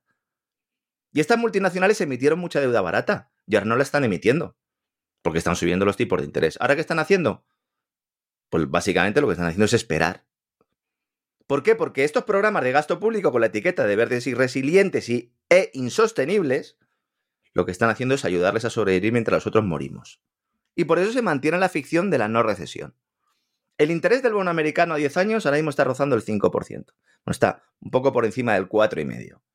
Recordarán nuestros mm, oyentes más antiguos que decíamos que por encima del 1,5 ya se consideraba que era peligroso para Estados Unidos. Está eh, por encima del 4,5. Hello, it is Ryan, and I was on a flight the other day playing one of my favorite social spin slot games on chumbacasino.com. I looked over the person sitting next to me, and you know what they were doing? They were also playing Chumba Casino. Coincidence? I think not. Everybody's loving having fun with it. Chumba Casino is home to hundreds of casino style games that you can play for free anytime, anywhere, even at 30,000 feet. So sign up now at chumbacasino.com to claim your free welcome bonus. That's chumbacasino.com and live the Chumba life. No purchase necessary. Group. Void prohibited by law. See terms and conditions. 18 plus. Hello, it is Ryan, and we could all use an extra bright spot in our day, couldn't we? Just to make up for things like sitting in traffic, doing the dishes, counting your steps, you know, all the mundane stuff. That is why I'm such a big fan of Chumba Casino. Chumba Casino has all your favorite social casino style games that you can play for free anytime, anywhere with daily bonuses. That should brighten your day a little. Actually, a lot. So sign up now at chumbacasino.com. That's chumbacasino.com. No purchase necessary. VGW Group. Void were prohibited by law. See terms and conditions. 18 plus. Había analistas que este verano decían que por encima del 4% era una recesión inminen- inminente. Antes de la caída de Lehman Brothers estaban en los niveles actuales. Lehman Brothers, que dio el pistoletazo de salida oficial a una crisis financiera que había comenzado antes. Pero hay una notable diferencia respecto a entonces. Hoy, la deuda de Estados Unidos es el triple que en, que en aquel momento. La carga de la deuda Que, pública se, se, dice, ha triplicado. se dice pronto, ¿eh? se dice pronto. Ha pasado de 10 billones de dólares a 33 billones de dólares la carga de la deuda pública. No, eso no hay. Es que de verdad que no hay economía que lo soporte. O sea, no, no, no puede ser. Aquí, vamos a ver, en Estados Unidos, desde hace ya muchos años, se sigue el patada a seguir del Sí. rugby que a mí me llamaba la atención cuando era niño y vi la expresión por primera vez. ¿eh? Entonces, aquí con la deuda es la patada a seguir. Aparentemente todo va de maravilla y el problema es que eso aguanta porque el dólar sigue siendo la moneda de intercambio universal. Pero claro, esto el día menos pensado, los BRICS nos dan un disgusto Claro. que no se nos olvida en la vida. Y Estamos en entonces, ver pro- qué hacemos. Estamos en ese proceso, ¿no? Fíjense, Estados Unidos pagan intereses al año un billón de dólares. Y esto es el doble que hace 18 meses. Sí, sí, sí, sí. Yo podría estar aquí dando cifras, he estado todo el verano viendo gráficos, son alucinantes los gráficos, cuando uno lo ve eh, en, en una imagen, de verdad, pues a lo mejor sorprende incluso más. Pero el dato en sí es escalofriante. ¿Qué está pasando aquí? Por un lado, como digo, política económica de Biden, bueno, de Biden, de Yellen y de los que estén tomando la- las decisiones. Y Sí. luego la Reserva Federal, que en su última reunión no subió tipos de interés, pero dejó caer que los volverá a subir antes de detenerse por completo y aplazando la bajada a finales de 2024. ¿Vamos a tener una bajada de tipos de interés en recesión a las puertas de unas elecciones en Estados Unidos? Fíjese que llevamos tiempo diciendo esto. ¿eh? Llevamos tiempo diciendo, señores, los, los tipos de la Reserva Federal van a intentar aplazar la recesión. Intentan que sea después de las elecciones. Pero es que están Bueno, jugando con intentan, intentan que sea después de las elecciones, porque como sea antes Claro. de las elecciones, el morrazo que se van a pegar los demócratas, sea Biden o quien sea, va a ser terrible. Vamos a ver, en estos momentos, eh, una de las hipótesis con las que se está juzgando, y además se está jugando porque efectivamente es preocupante, es que lo que se va a hacer es que no, es que Biden no acaba su mandato. No, no, o sea, hay- a intentar, como están que no lo tope, sí, sí. acabe, que Kamala lo sustituya hasta el final y que finalmente el gobernador de California sea el que vaya por el Partido Demócrata. Que tampoco hay- es para creer que el gobernador de California es para volverse loco, ¿eh? O sea, que quiero decir que, que tampoco se piense la gente que es Kennedy porque no lo es. O sea, y en las lo- últimas horas, en el mundo financiero, está surgiendo, saliendo la idea de una Michelle Obama que podría presentarse también, con lo cual ya tenemos otro Sí. elemento más, ¿no? Sí, porque ahí hay otra cuestión. Eso no es tanto el partido como tal, pero sí Michelle, que tiene una ambición, sobre todo de dinero. ¿eh? O sea, es una mujer que, que la fama y todas esas cosas le importan, pero, pero bueno, el dinero ya parece que es algo, es una ambición desmedida, ¿no? En, en este sentido. Y ella, por supuesto, es a lo que aspira. Cuestión aparte es que dentro del Partido Demócrata tenga quien la apoye, porque Michelle no es querida ni siquiera por los negros. Es decir, igual que en un momento determinado eh, el voto negro se lanza hacia Obama y tal, ha ido habiendo una enorme desilusión del voto negro. De hecho, ya Trump concentró una buena parte de ese voto negro, que era impensable. Entonces, eh, vamos a ver, Michelle a lo mejor hace ocho años, siete, ocho años, pues todavía con el perfume de la Casa Blanca encima tenía alguna posibilidad. Yo, sinceramente, vamos, me cuesta creer que, que a esta mujer la vayan a votar. ¿eh? Ha estado aquí en España, en- ya sabe usted que suele elegir España como destino vacacional. Ha estado Sí, en- porque en le Mallorca. gusta. Le gusta. Sí, le gusta el- los yates, que le hagan unas cenitas Sí. y tal, el vino Sí. también parece ser que le, que Y le el gusta. peloteo español le gusta especialmente. Es decir, vamos a ver, no es que haya, no es que no haya peloteo adulación en otros sitios, etcétera, pero eh, en España pueden ser muy pelotas. No se lo voy a explicar a usted, sobre todo según con quién. ¿eh? Y entonces yo estoy convencido de que el peloteo que le hacen en España eh, realmente no se lo hacen en otro sitio. No, no, su marido le consta todo esto, ¿verdad? Eh, y al marido le consta y, y es que es así. O sea, vamos a ver, eh, vamos a suponer que la señora Obama va a alguno de los países situados al sur del Río Grande. La pelotean, sí, pero Hispanoamérica, en contra de lo que piensa mucha gente, es muy racista en términos generales. O sea, los hispanoamericanos tienen una herencia hispana muy racista, ¿eh?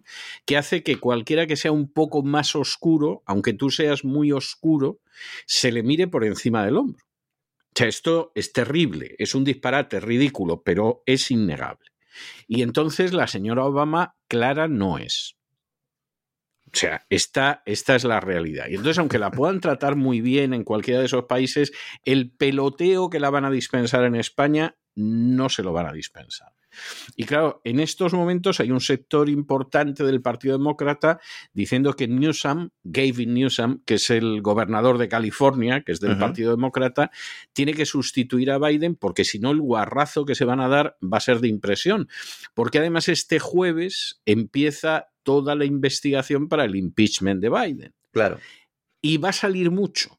Es decir, al final está por ver si, si va a aparecer una pistola humeante que muestre que Biden nos ha metido en una guerra en Ucrania para esconder los millones que han recibido él y su hijo. Entonces eso está por ver todavía. Pero que hay humo por todas partes es innegable y eso en año mm, electoral es malísimo. Claro, entonces toda esta incertidumbre, también toda esta lucha política, toda esta pelea, toda esta mm, pues eh, de- falta de estabilidad también, ¿no? En toda la propia Casa Blanca, Totalmente. el futuro del Partido Demócrata, todo esto también está afectando a estos intereses de la deuda.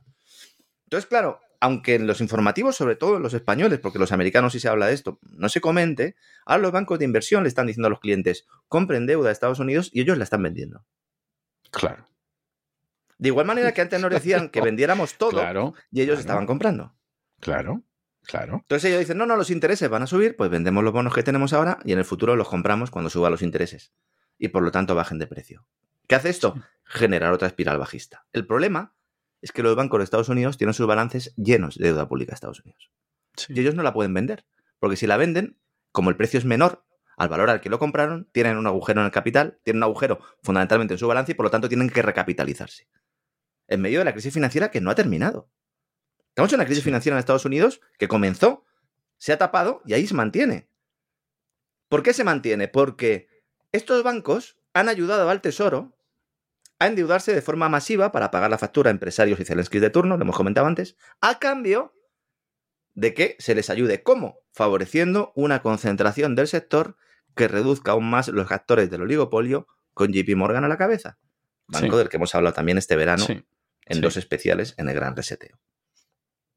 La situación es tan grave que Yellen va a hacer lo que prometió no realizar. Va a acudir al rescate comprando desde el tesoro los mismos bonos que vendió. Esto es una posibilidad que planteamos al final de la pasada temporada. Dijimos, cierto. El cierto. tesoro lo está analizando. Ella misma salió porque Bloomberg lo llevó a publicar y dijo, no, no, no, esto no lo vamos a hacer. Sí, sí lo van a hacer. Trilerismo made in USA. Rescate bancario por la puerta de atrás, mientras pymes y hogares se comen la subida de los tipos de interés. Sí. Es Y importante además- entender el fraude. Y ¿eh? además, y esto es tremendo, pero, pero es que no se puede negar, además con buena parte de la población de Estados Unidos a la luna de Valencia. ¿eh? O sea, a la luna de Valencia porque se da la circunstancia de que eh, hay muchísima gente que piensa que estamos mal, que hay inflación, pero que como Pero Biden bueno. no va a ganar la reelección, nos salvamos. Eso es. Y entonces, claro, es para decir, oiga, que esto es muy serio, ¿eh? que es que Biden deja una secuela que es de campeonato. Y esa secuela nos vamos a tener que enfrentar con ella. Sí, es cierto que si no está Biden, seguramente tenemos más posibilidades de, de movernos para que el golpe no nos dé en la cabeza, pero nos va a dar en algún sitio. Y luego eso tiene otra segunda lectura que están haciendo muchos, que es como la, la va a pasar canuta de Biden si finalmente se presenta para poder optar a la reelección, o el que se presente, va a ser necesario anunciar más programas de gasto público para comprar votos. Sí. Lo cual alimenta aún más esta espiral de la que estamos hablando. Es importante, como digo, comprender el fraude porque si no la gente se pierde. Mucha gente me pregunta, y es normal, es comprensible, porque incluso en las carreras de economía, yo he hecho la licenciatura de economía tradicional, luego he hecho algunos máster y me he formado por mi cuenta, se enseña mal. Y se enseña mal porque el ámbito académico, el pensamiento único académico, en materia monetaria sobre todo, es profundamente erróneo. Los profesores, cuando hablas con ellos, son realmente conscientes, pero si lo plantean, pues a lo mejor pierden la cátedra. Cuando se suben los bueno, tipos de interés. bueno, y hay, no, y hay gente que se lo creía. O sea, yo tuve. Sí, yo tuve, yo tuve un catedrático de economía política que, por cierto, me dio matrícula de honor, tengo que reconocerlo, y era un tipo muy competente y muy sabio, pero era un socialdemócrata convencido. Era muy antimarxista. Por ejemplo, cuando se publicó en los años 70 El Capital de Marx en España, yo supongo que para no dar mala impresión al régimen, que era el régimen de Franco, el que escribió el prólogo fue él y se dedicaba a mostrar los errores económicos del capital, etcétera, etcétera. Bien, o sea, en muchos aspectos era acertado, ortodoxo, etcétera. Pero como era de todas formas un socialdemócrata de los de antes, pues era de los que consideraba que cuando había una crisis económica había que gastar más. Sí, sí. Y yo Y me acuerdo. Es un efecto global ahora, es que es un problema es global. Totalmente, totalmente. Y yo me acuerdo en el año 76, que era cuando yo estaba en clase con Sí. él, y 76-77, con una crisis económica que había en España que venía desde el año 73, pero con la transición ya se había disparado. Un día el que dijo, pues sí es muy fácil, para acabar con la crisis hay que tirar la casa por la ventana, que gastar más. Claro. O sea, era, era un keynesiano convencidísimo, convencidísimo. Y claro, pues evidentemente hay gente que está en este plan, puedes entenderlo en una época concreta, pero claro, lo que se te viene encima es para echarte a temblar. El problema es que eso se ha convertido en el paradigma universal, por lo menos Sí. en Occidente. Sí. Y entonces ya no hay salida. Pero además se ha manipulado aún más la historia, porque cuando uno sube tipo de interés, dice, bueno, yo voy a enfriar la economía. Reduzco demanda de crédito, disminuyo consumo de hogares y sector público. Eso es un poco la ortodoxia, ¿no? Controlamos la inflación, una inflación que ha sido creada precisamente por esos programas de liquidez eterna, de gasto público que hemos mencionado antes, el dopaje, podríamos decirlo así, ¿no? Tradicionalmente siempre ha sucedido. El sistema está diseñado para que sea así, para que haya periodos de expansión seguidos de recesión. Para que los que manejan el modelo aprovechen y compren barato lo que antes vendieron caro, gracias a estos estimulantes financieros políticos que además se activan y ellos lo saben con antelación. En buena medida porque son ellos mismos quienes recomiendan, aconsejan o enseñan el camino a los políticos, ¿no? El problema es que en la crisis de 2008, y sobre todo en la actual, cuando estalle, se verá como en 2023 había problemas, como en 2024 había problemas. Ahora no, tiene, hay que esperar, ¿no? A que estalle. En la actual, si no se suben tipos de interés, o se suben tipos de interés, pero no se reduce el gasto público, sino que se aumenta, no llega ese ajuste. Totalmente, claro, es imposible, pero Claro. sí que es imposible que llegue. O sea, si es que, si es que esto, un ama de casa que sepa administrar, que me da la sensación de que en estos tiempos tampoco debe haber tantas, pero, pero durante siglos sí las ha habido, sabe perfectamente que no te puedes endeudar más de cierto punto. Y si Sobre encima todo- te pones a gastar más, mal. Claro, si tu objetivo es paralizar la economía, tú no puedes mm, seguir aumentando el gasto público. ¿Qué pasa? Que no quieres paralizar toda la economía, o por lo menos quieres salvar los muebles. Entonces esta es la política económica más irresponsable de la historia, pero mucho más que la de la que se adoptó en 1929 y que luego llevó al catacrack del 33. Es peor, porque así no se controla la inflación y el problema se hace más grande, amenazando no ya la estabilidad de un país, sino la estabilidad global De un sistema levantado sobre montañas y montañas de deuda. Yo le he dado muchas vueltas a esto. Considero el elemento central eh, del momento actual. Hay otros que van un poco más por la vía política, yo tengo esa de formación profesional. Yo he llegado a dos conclusiones que quería exponer hoy. Yo me puedo equivocar, pero son, son las mías y las quería exponer porque me pregunta mucho la gente. Es evidente que hay un componente de descontrol. Los banqueros eh, centrales y responsables del Tesoro están completamente fuera de sí. Se les ha ido la situación de las manos. Es evidente. Es evidente. Con tal de evitar recesiones leves, han sentado las bases de una recesión profunda, una depresión. En esto estamos todos más o menos de acuerdo, los más ortodoxos y los menos. Pero luego hay otro elemento que no se quiere exponer ni en Bloomberg, ni en Financial Times, ni en el Wall Street Journal, ni en The Economist, ni en ningún medio de comunicación, ni siquiera generalista, ¿no? Se pretende una implosión del sistema monetario. Ha llegado un momento en el que dicen, bueno, vamos a seguir tirando, vamos a seguir tirando hasta que esto implosione. E implosionará cuando digamos nosotros. Y en ese momento introducimos el nuevo dinero digital. Esto se ve reflejado en la actuación de las grandes gestoras de fondos, de los grandes bancos, de la propia Reserva Federal, que nos mienten, ya no digo que se equivoquen, ¿eh? sino que mienten de forma sistemática. Y el problema es que la principal fuente de información financiera que tienen los periodistas, entre comillas, de todo el mundo, y también los inversores, son estas gestoras de fondos, grandes bancos y la propia Reserva Federal. ¿Por qué hay que creerles? Cuando uno deja de creerles, empieza a acertar más. Y voy a confesar uno de los secretos de nuestra bola de cristal de aquí, que evidentemente no es una bola de cristal física, sino simplemente es intuición. Cuando JP Morgan, cuando Goldman Sachs, cuando BlackRock diga algo, piensan automáticamente que es lo contrario. Y luego busquen otros Lo indicios. cual, lo cual es terrible, es, Es terrible. terrible. pero es así. ¿eh? Y luego ya pues buscan indicios, buscan pruebas porque no siempre es así. Pero el punto de partida tiene que ser ese. Es terrible. En octubre de 2007 la Reserva Federal dijo en 2008 Estados Unidos va a crecer un 2,5, la tasa de paro va a bajar del 5%. En 2008 hubo recesión y el, empleo- el desempleo se fue al 7%. Profecías de la Reserva Federal desde 2020. Se las publicaba un- una conocida cuenta financiera de Estados Unidos, eh, The Covey's Letter, que también recomiendo aquí. Marzo de 2020. La inflación no será un problema. Esto era la Reserva Federal. ¿eh? Enero de 2021. La inflación es transitoria.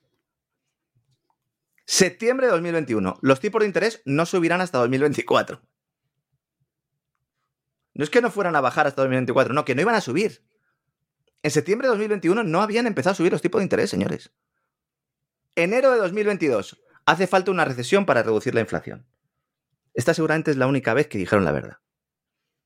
Diciembre de 2022. La desinflación ha comenzado. Falso. Febrero de 2023. Un aterrizaje suave es posible. Marzo de 2023. Antes de la quiebra de varias entidades financieras. El sistema bancario es estable. Septiembre de 2023. La inflación no alcanzará el 2% hasta 2025. Ninguna afirmación de estas era correcta, excepto la quinta y la última que acabo de decir, que no la sabemos porque no ha llegado 2025. Es muy posible que la inflación se quede en el entorno del 3-4% y se cambien los objetivos de inflación y nos digan que esa inflación es la buena. Llevo un año y medio diciendo esto y cada día hay más gente convencida de que este es el enfoque acertado. Me puedo equivocar. Evidentemente me puedo equivocar. Pero también se equivocan Sí, todos, todos podemos equivocarnos, pero no da la sensación. ¿eh? ¿Cuál es el consenso ahora? Nos Me, dicen, me una- gustaría que se equivocara usted, ¿eh? también tengo que decírselo y no me lo tome a mal, pero, pero sinceramente, sinceramente no lo creo. ¿El consenso cuál es? Aterrizaje suave. Pero es que esto también pasó antes de la burbuja.com. También decían que iba a haber un aterrizaje suave.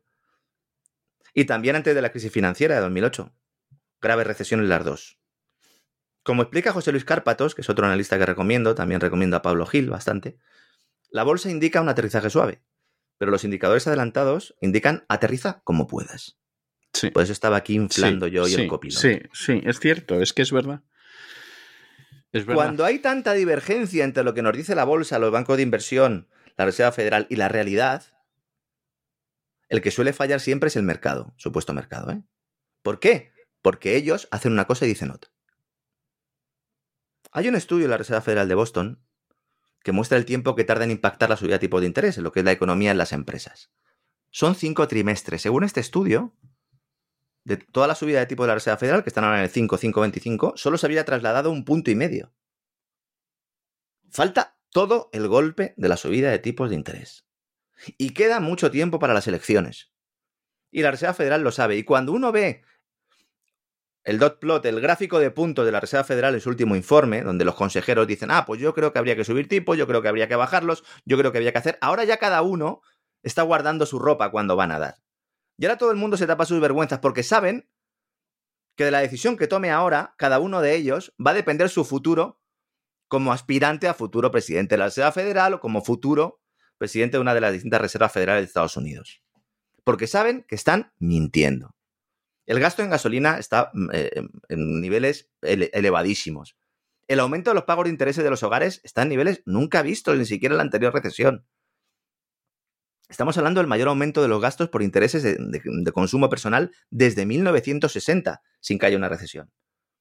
With lucky landslots, you can get lucky just about anywhere. Dearly beloved, we are gathered here today to. Has anyone seen the bride and groom?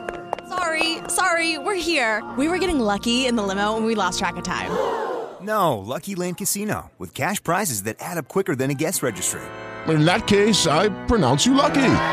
Play for free at LuckyLandSlots.com. Daily bonuses are waiting. No purchase necessary. Void where prohibited by law. 18 plus. Terms and conditions apply. See website for details. Okay, round two. Name something that's not boring. A laundry? Ooh, a book club. Computer solitaire, huh? Ah, oh, sorry. We were looking for Chumba Casino. That's right. ChumbaCasino.com has over 100 casino style games. Join today and play for free for your chance to redeem some serious prizes. ChumbaCasino.com. No purchase necessary. Full prohibited by law. 18 plus terms and conditions apply. See website for details. Y ahora tenemos los precios del petróleo. Tenemos récord absolutamente de todo. Por lo tanto, estamos en un momento clave. Que si la Reserva Federal fuera responsable dentro de este sistema corrupto, lo que tendría que hacer sería dejarlo caer todo para luego volver a crecer, que es lo que se ha hecho siempre hasta 2008. He mirado un dato, porque usted siempre, cuando hablamos de Estados Unidos, menciona las personas que viven de cheque a cheque, el, el paycheck to paycheck, eso, ¿no? que se dice ahí en eso, Estados Unidos. eso es Miami. ¿eh? O sea, no, no pasa en todo Estados Unidos, pero estoy convencido de que pasa en más sitios que Miami. En Miami la gente, un porcentaje elevadísimo, vive de cheque a cheque. Intentan, en algunos casos, eh, complementar eso con otro tipo de actividades, a veces muy honradas, como, como es el Uber, o sea, conducir Uber, a veces no tan honradas ni tan legales, pero, pero efectivamente esa es una tristísima realidad. Me he ido a un informe de MoneyWise en el cual eh, hablaban precisamente de esto, ¿no? Porque siempre cuando usted lo menciona me quedo con, con, la idea de voy a mirar exactamente cuánta gente es, ¿no? La renta de bajas, evidentemente, es un, es un, nivel estratosférico, pero el dato que voy a dar es escalofriante. Atención, señores. Un tercio de los estadounidenses que ganan 150 mil dólares al año o más, un tercio dicen que viven de cheque a cheque. Y muchos dependen de las tarjetas de crédito para cerrar la brecha. Es un estudio de MoneyWise que pueden encontrar ustedes en internet de manera muy fácil, con poner los datos que yo acabo de eh, exponer ahora, en inglés, evidentemente. Paycheck to paycheck, Pueden poner MoneyWise y ahí lo encuentran. Es increíble. Un tercio de los que ganan 150 mil dólares al año o más. Hay mucha gente en Estados Unidos que dice, bueno, me voy a comprar una vivienda. Tengo una hipoteca al 2, al 3, al 4%, los intereses hipotecarios en Estados Unidos están en el 7, en el 8%. Hay parálisis absoluta. Es un poco lo que está pasando también aquí en España. No hay una crisis inmobiliaria al uso, hay poca oferta, y hay poca oferta en buena medida, porque los que podrían vender su vivienda para comprar otra de nueva promoción, por ejemplo, pues no lo hacen porque las hipotecas ahora están carísimas, ¿no? Es una situación similar, pero no es. Pero la amenaza inflacionaria fundamentalmente ahora es el petróleo. El petróleo está en máximo de los últimos 10 meses. A pesar del contexto recesivo, la demanda de petróleo se mantiene. ¿Qué van a hacer los bancos centrales cuando llegue ese momento recesivo, cuando ya no se pueda incrementar el gasto público? Porque estés atentando contra tu propia moneda. En el caso del dólar, tienes a esos BRICS luchando, ¿no? Con esa eh, nueva moneda que van a emitir, eh, fundamentada en el yuan, materias primas y también en el oro. ¿Qué vas a hacer cuando tengas el petróleo por las nubes? Bueno, pues esa es la jugada que están haciendo los BRICS. Dice que necesitáis petróleo. Muy bien. Problema para Joe. Otro más. Para Joe Biden. Que ha jugado con el precio del petróleo tirando de reservas para dejarlo por debajo de los 90 dólares al barril y ahora ve que se le va a 100. Ayer que, se, le van, que se le van y que no lo va a impedir. Y efectivamente, como usted muy bien dice, en este santo programa se dijo. Es que, vamos a ver, Estados Unidos, la idea de Joe, o de los que están detrás de Joe, porque yo siempre hablo de la Casa Blanca y al final hay que ver quién toma las decisiones ahí, realmente no lo sabemos, ¿eh? Decían, bueno, pues nosotros vamos sacando reservas, así evitamos que el pueblo de Estados Unidos vea cómo se incrementa la factura, ya que nosotros somos un productor neto de hidrocarburos y encima estamos viendo cómo suben los precios, vamos a ayudar a nuestro pueblo sacando reserva estratégica y cuando la cosa ya pues, se normalice y el petróleo está en 75 70 dólares el barril, entonces compramos y volvemos a llenar nuestras reservas estratégicas. Y entonces Arabia Saudí se acerca a Rusia en la Unión OPEC Plus y empiezan a reducir el bombeo de, de petróleo, tirando el precio para arriba. La Reserva Estratégica de Petróleo de Estados Unidos surge después de que Arabia Saudí aplicara el embargo. Ha mencionado usted el año 73, lo vuelvo a mencionar yo ahora, cuando en conjunto con la OPEP, eh, eh, Egipto, Siria y Túnez pues se frenaron las exportaciones de petróleo eh, a las naciones que habían apoyado a Israel en la guerra de Yom Kippur, que ocurrió entonces, ¿no? Esas sanciones se levantan en marzo del 74, después de las negociaciones de la cumbre petrolífera de Washington, que contamos aquí también en el gran reseteo, como fue el pacto por el cual la Casa Blanca encuentra de aliado a Arabia Saudí y le dice, mira, yo a ti te facilito armamento, yo a ti te facilito protección, te dejo que hagas lo que quieras en Oriente Medio, tú me das el petróleo y lo respaldamos con mis dólares. Y además te llevo señoritas para que tus eh, príncipes y tal estén muy a gusto y muy contentos. Dimos todos los datos de estos en un, en, un programa de gran reseteo, con casos concretos, ¿eh? lo de las señoritas también. Entonces, en aquel momento, varios países tomaron precauciones para evitar la repetición de un embargo similar. Y Estados Unidos, evidentemente, también. ¿Qué hicieron? Crear una reserva estratégica. Y la construyeron en Texas y, y Luisiana, con unas instalaciones allí para albergar más de 700 millones de barriles de petróleo. Hasta hace una década estos barriles solo habían, de emergencia, solo habían sido sacados de emergencia en tres ocasiones. Porque esto tiene como fin, en teoría, atender graves interrupciones de suministro mundial de, de, petróleo, que no se han producido. Recordemos que con la pandemia el petróleo tenía precio negativo. Es verdad que ahora Rusia y Arabia Saudí reducen la producción, pero no hay una interrupción global. Se recurrió en 1991, guerra del Golfo Pérsico, 2005, huracán Katrina, y 2011, guerra libia. Y ahora lo hace porque su aliado petrolero se ha cambiado de bando. Una Arabia Saudí que además está vendiendo parte de los bonos del Tesoro de Estados Unidos que tenía en la recámara, siguiendo el movimiento del mercado y haciendo geopolítica desde el ámbito financiero como China, que también está vendiendo el Tesoro de Estados Unidos en esta batalla monetaria de la que estamos hablando. ¿no? Importante que esto lo tengamos en cuenta. Estados Unidos no tiene capacidad ahora para poder liberar más reservas, un poco más, pero vamos, están en niveles mínimos, tiene que tomar una decisión. Si garantiza el suministro a los ciudadanos estadounidenses de hidrocarburos, tiene que romper contratos con multinacionales y con empresas de países supuestamente aliados. ¿Lo hará? Lo dudo mucho, pero eso es una decisión que tendrá que tomar la Casa Blanca. Y hablando de China, don César, porque Evergrande vuelve. Yo no sé si están esperando a que volvamos nosotros eh, arrancar la temporada de la voz. Que, y es que parece que lo hacen a posta, ¿eh, don Lorenzo? Las cosas como son. Parece que lo hacen a posta, ¿eh? Esta mañana me mandaban una serie de mensajes, estaba encendido el móvil y tenía ya un montón de mensajes de amigos que me decían, bueno, pero Evergrande no había quebrado, Evergrande no había quebrado. Digo, si ya lo he explicado muchas veces, pero lo voy a volver a explicar, sobre todo para ver si nos escucha alguien, algún periodista que me consta que nos escucha, porque de vez en cuando cosas que decimos aquí luego no las encontramos publicadas en medios sin entrecomillar ni nada, que cada uno, cada uno verá lo que hace, eh, explicando la magnitud real del problema. Evergrande no tiene una deuda con el extranjero de 300 mil millones de dólares equivalente. No tiene una deuda de 300 mil. Tiene una deuda de alrededor de mm, entre 15 y 20 mil millones de dólares. El resto se lo debe a clientes dentro de China. La deuda offshore, que es la que se supone que puede provocar un terremoto global, es de 140.284 millones de yuanes, que en euros son unos 17.700 millones de euros.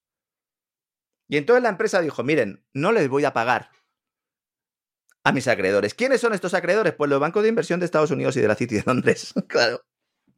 Que son los que nos están diciendo que Evergrande es un problema mayúsculo. Esto no es dinero, no es dinero.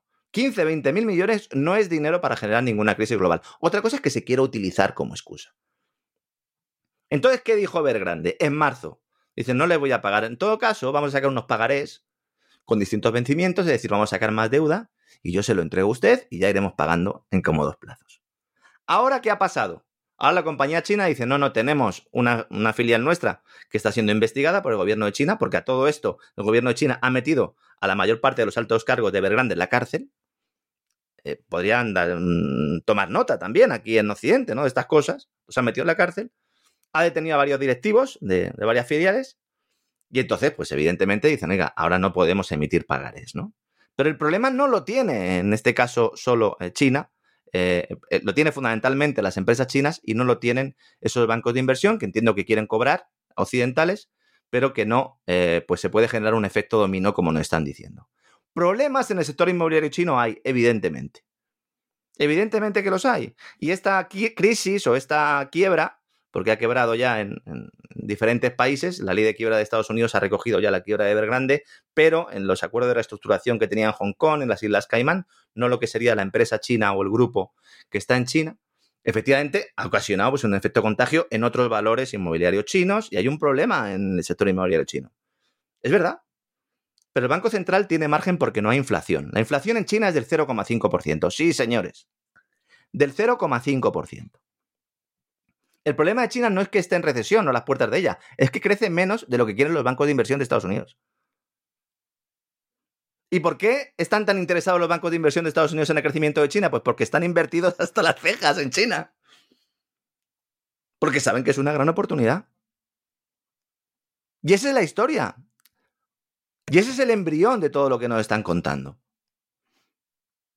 Luego también están muy enfadados los bancos, las gestoras de fondos occidentales, porque China no ha aprobado un plan de rescate.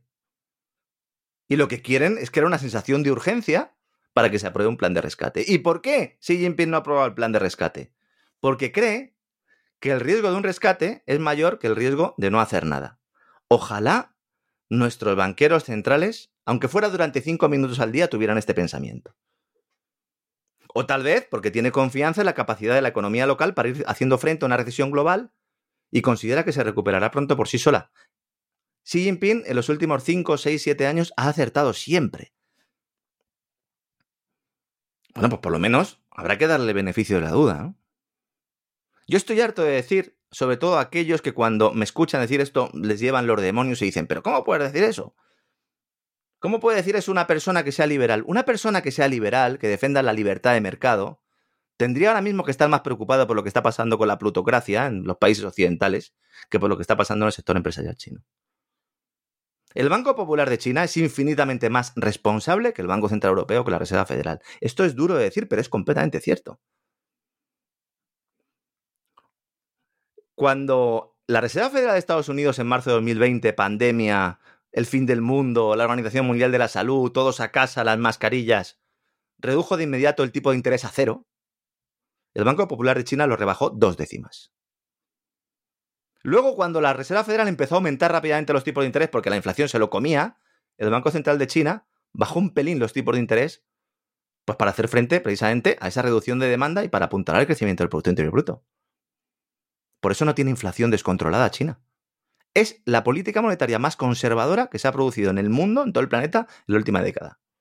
¿Y esto qué hace? Que se puedan compatibilizar mejor las medidas a corto plazo con los objetivos a largo plazo.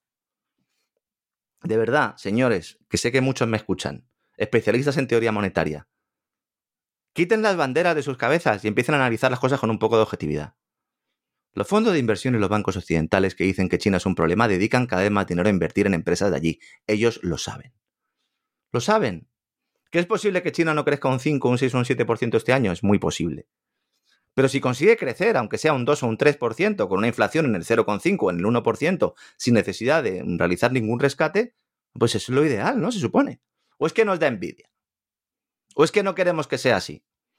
A mí me encantaría que en Occidente las cosas fueran así, pero aquí tenemos un caso claro que ilustra las diferentes políticas monetarias que se están adoptando. Y en Europa, ¿qué va a pasar en Europa? La bola de cristal, ¿no? Lagarde salió ayer precisamente, Christine Lagarde, nuestra lagarta favorita. Tenemos a, la bruja, la Comisión Europea, y a nuestra lagarta favorita en el Banco Central Europeo. Se lo digo con cariño, Christine, no se enfade. Yo sé que usted tiene muchos pretendientes y seguro que, que no le molesta, ¿no? Nos dice que, señores, que los tipos de interés no se van a bajar y que se van a mantener donde están el tiempo que sea necesario. El tiempo que sea necesario se supone que para reducir la inflación. No te lo crees ni tú, Christine. Francia está con el agua al cuello. Alemania está con el agua al cuello. ¿Cuánto tiempo va a aguantar el Banco Central Europeo con los tipos de interés y estas economías en recesión? A no ser claro está, y volvemos a recuperar el argumento del principio, que se mantengan altos los tipos de interés para fastidiarnos a los de abajo, mientras que se sigue incrementando el gasto público para beneficiar a los de arriba. Y este es el plan, señores. Esto es lo diabólico del plan. Por eso pueden mantener los tipos altos un tiempo, porque siguen incrementando el gasto público. Y la paradoja, o la gran gravedad que tiene esto, es que nosotros, al final la sociedad, reclamamos ese gasto público porque pensamos que nos va a beneficiar a nosotros. A nosotros no nos beneficia. Nos perjudica, porque permite mantener los tipos de interés altos y permite seguir estrangulándonos. Francia. La economía francesa se ha contraído en septiembre al mayor nivel de los últimos tres años. En Alemania, todos los indicadores muestran escenario recesivo. Fíjense, el dato que doy yo siempre, el de los índices de gestores de compra, el PMI, que siempre les digo, fíjense en esto, más que en el PIB, fíjense en el PMI. Cuando está en 50 es crecimiento cero. Por encima de 50, expansión económica y por debajo de 50, recesión. En Alemania y en Francia, los PMI están en los 40 puntos. En los 40. Tanto servicios como manufacturas. se dice, se dice pronto, ¿eh? Se dice pronto. La Unión Europea lleva en recesión varios meses. Tanto servicios como manufacturas están en mínimos históricos. Es muy dudoso que el Banco Central Europeo vaya a subir más los tipos de interés. ¿Cuánto tiempo los mantendrá? No lo sabemos. ¿Por qué? Porque es una decisión política discrecional de estos señores que no ha elegido nadie y que en el caso de Christine Lagarde pues está ahí después de haber pasado por el Fondo Monetario Mundial y después de haber pasado también por el Ministerio de Finanzas eh, francés, donde entregó un maletín lleno de dinero a Bernard Tapie, cuestión por la que fue condenada en una sentencia sin condena, sin condena efectiva, lo cual es maravilloso. Alemania, el enfermo de Europa, podíamos leer esta mañana en un medio de comunicación español. Bueno, pues evidente que iba a ser el enfermo de Europa. ¿Y cuál es la solución? Olaf Scholz dice que va a soltar 32.000 millones de euros de gasto público. Otra vez tenemos la historia, pero ¿de dónde sale este O sea, dinero? volvemos, exactamente, volvemos a lo mismo, sí.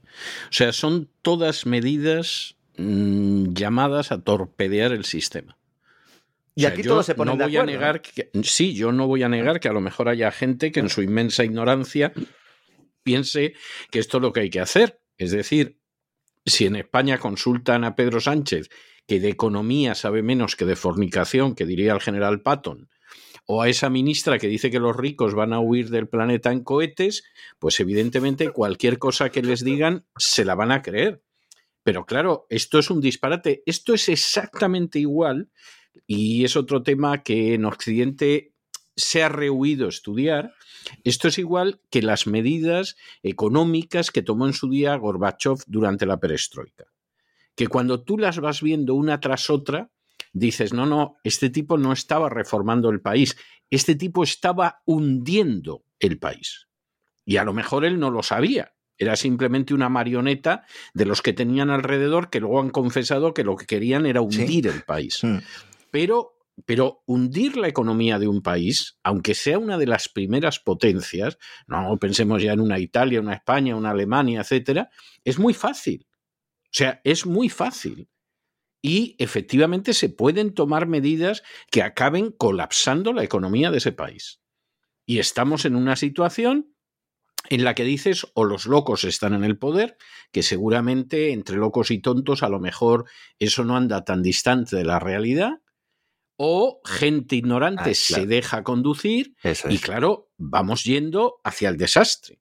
Con lo cual, ese doble análisis o esas dos causas que planteábamos al principio, el despegamos para Estados Unidos, también las podemos exportar a Europa. Tenemos Naturalmente. un- unos cargos públicos completamente desnortados, en muchos casos carecen de la formación ni siquiera para poder tener un trabajo eh, pues medianamente operativo.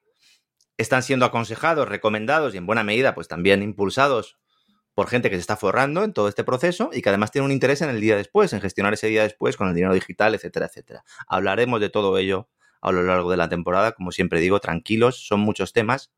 Sé que algunos son eh, complejos, sobre todo para gente que no tenga una formación económica, pero por eso intento traducirlo eh, para que la gente lo sepa. ¿no? Ayer prometí que iba a darle algunas recomendaciones, no lo suelo hacer casi nunca, pero con todas las peticiones que hemos tenido sobre el tema del mercado inmobiliario, casi todas las temporadas, ¿verdad, don César? Cuando arrancamos hacemos alguna valoración sobre esto.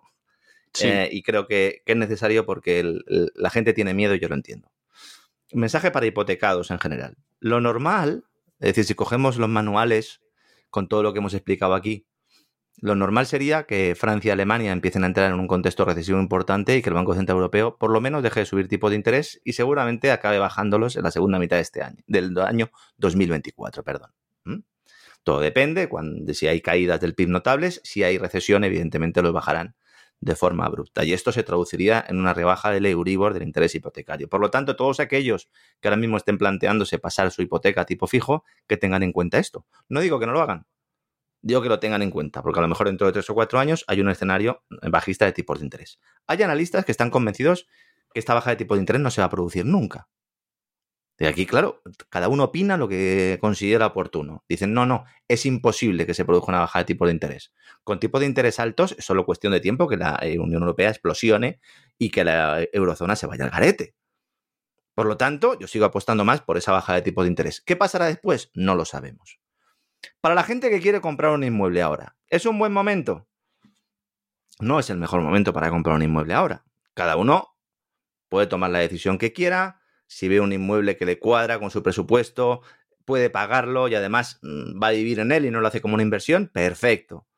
Pero lo normal es que cuando venga la recesión, bajen tipos de interés, por lo tanto, en ese momento, pues será un momento más adecuado, también se habrá producido una rebaja de precios mayor, depende de la zona, ¿eh? Pero sería lo normal y entonces sería un mejor momento para comprar, pero para eso hay que tener liquidez.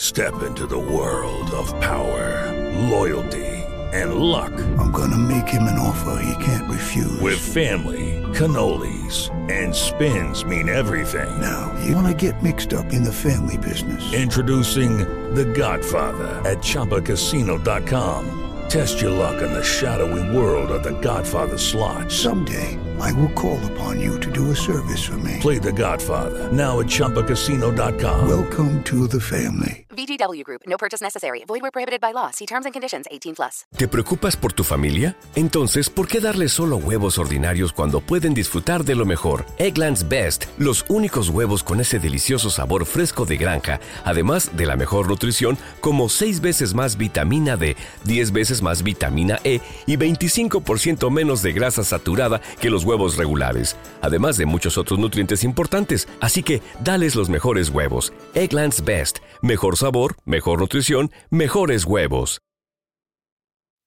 Porque cuando venga el desempleo y cuando vengan maldadas, habrá escasez de liquidez. Entonces, el que quiera, pues que se vaya haciendo su chita de liquidez. Lo llevo diciendo desde hace un par de años, pero creo que es un consejo eh, que puedo dar, ¿no?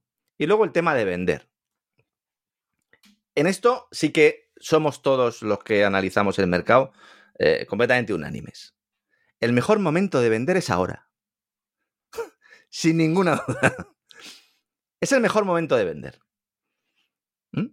Es ahora. De hecho, ya van tarde los que quieran vender. Pero es el mejor momento. Porque todos los factores que estamos eh, eh, señalando apuntan a una desaceleración, contracción del mercado inmobiliario. Entonces es un buen momento ahora eh, para vender. Quizás fue mejor hace unos meses, pero es un buen momento para vender.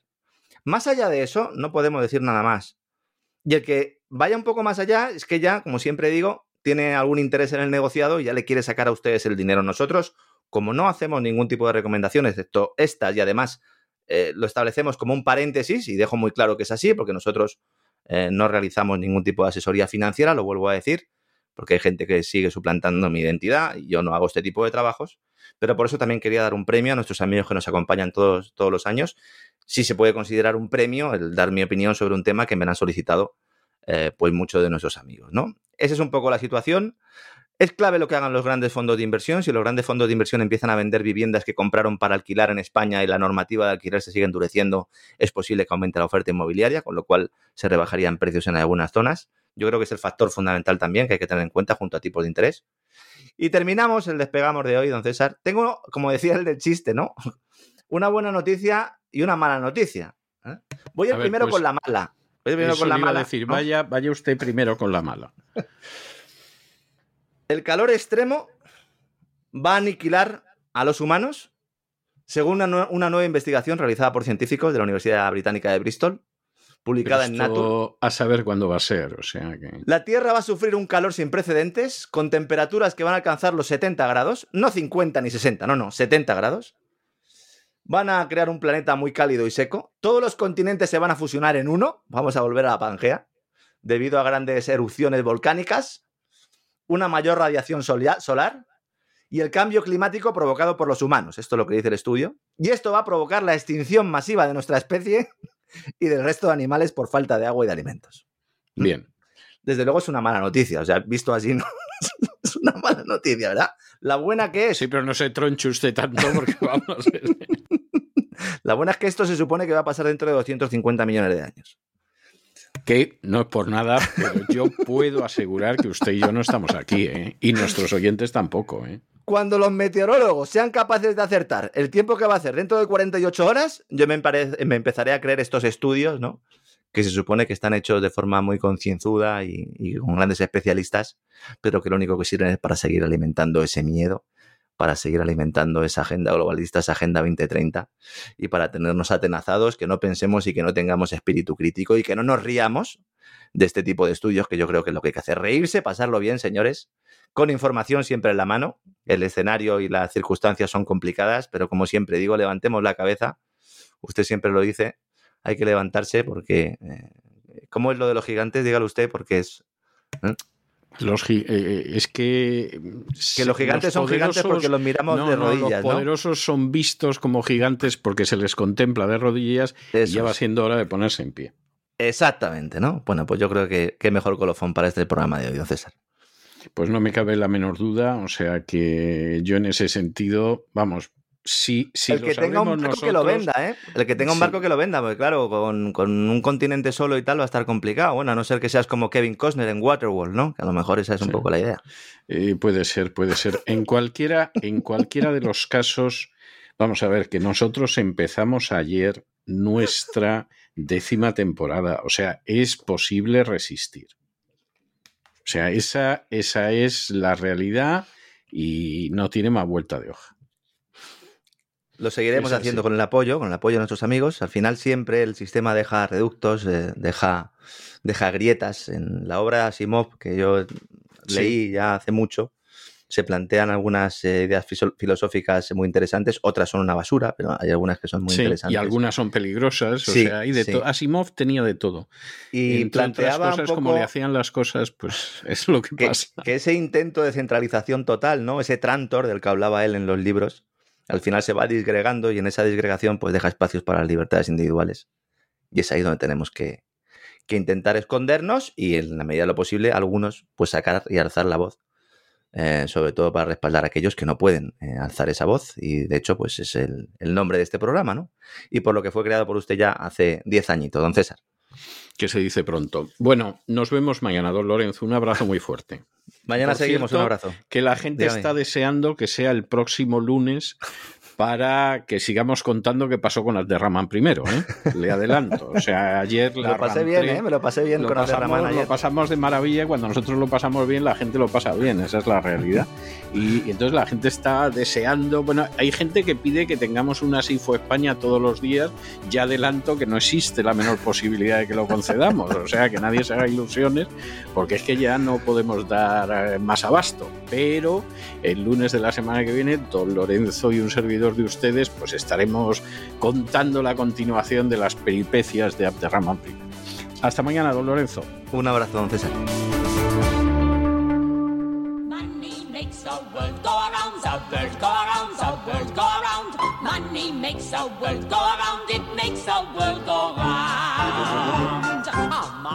La economía que se fue con Roberto Centeno.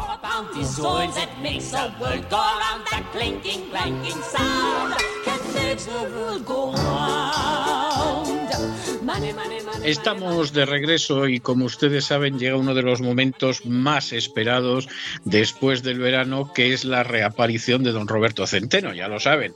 Aparten cualquier cosa fumable, abróchense los cinturones, coloquen los asientos en posición vertical ha llegado don Roberto Centeno. Ya sabemos que están todos ustedes, pero, pero ardiendo en expectativas y seguro que no nos va a defraudar. Bueno, don Roberto, muy buenas noches. ¿Qué tenemos hoy en esta primera participación suya en la décima temporada de La Voz? Muy buenas noches. Pues tenemos un montón de cosas y todas ellas entre malas, peores y desastrosas desgraciadamente. Pues empezamos bien, empezamos bien. Bueno, prosiga, prosiga. Bueno, vamos a ver, queridos amigos. Eh, efectivamente, ya me gustaría a mí decir otra cosa, pero eso sería engañarles y yo no estoy aquí para engañarles, sino para decirles las cosas tal y como yo las veo. ¿eh? La España de hoy, 26 de septiembre del año del Señor de 2023, eh, la situación es mucho peor que la que dejamos en el mes de julio cuando mm, nos tomamos este periodo de vacaciones y sobre todo mucho más inquietante.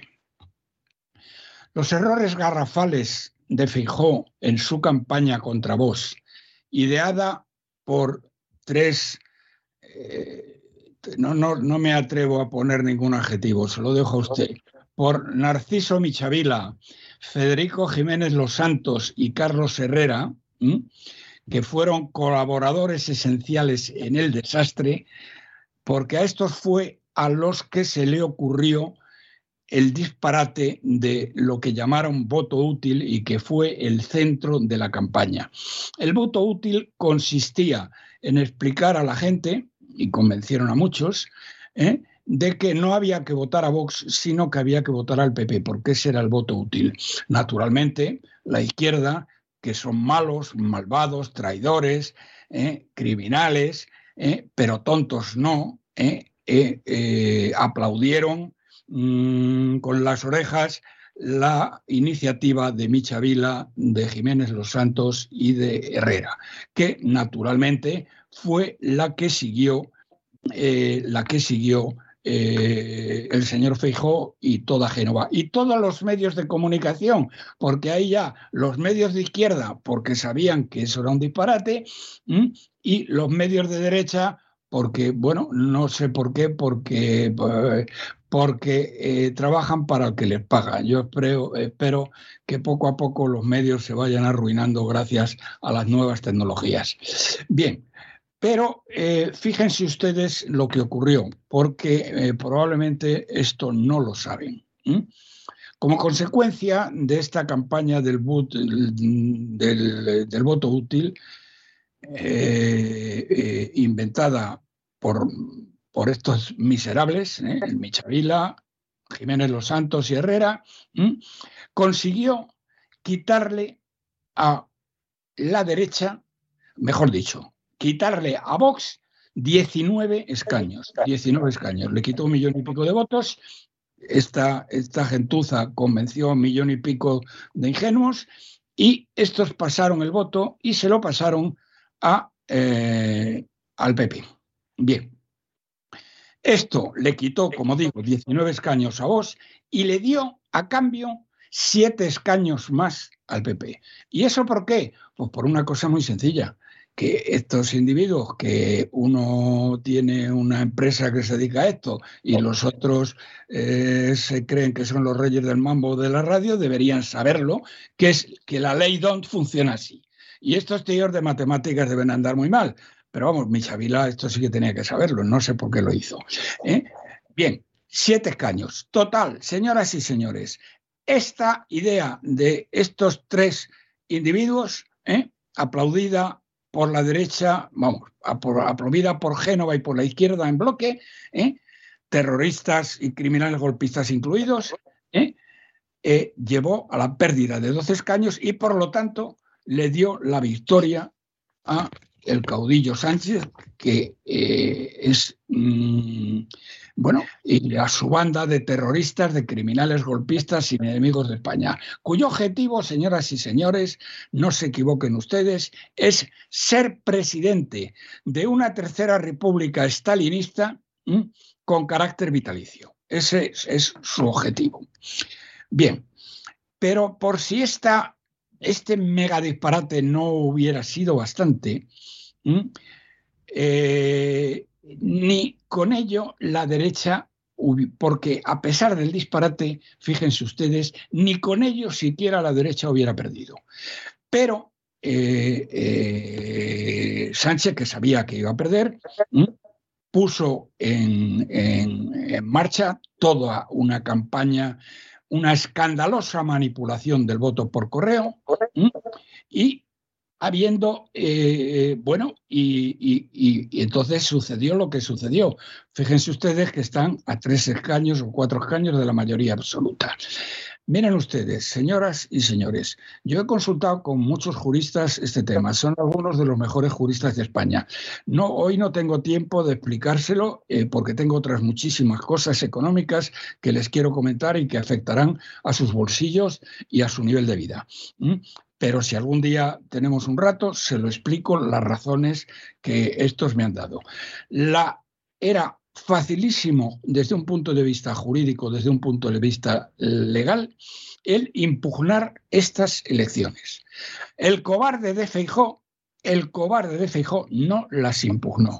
Y ya en el colmo de los colmos, en el colmo de los colmos, que ya no sé cómo llamarle, el, el payaso de Michavila, no contento con ser culpable principal del desastre, publicó en la tercera de ABC, que ya publica cualquier basura, diciendo que el resultado era limpio y transparente. Manda narices, Michavila, pero ¿cómo tienes vergüenza? ¿Pero cómo osas? ¿Eh?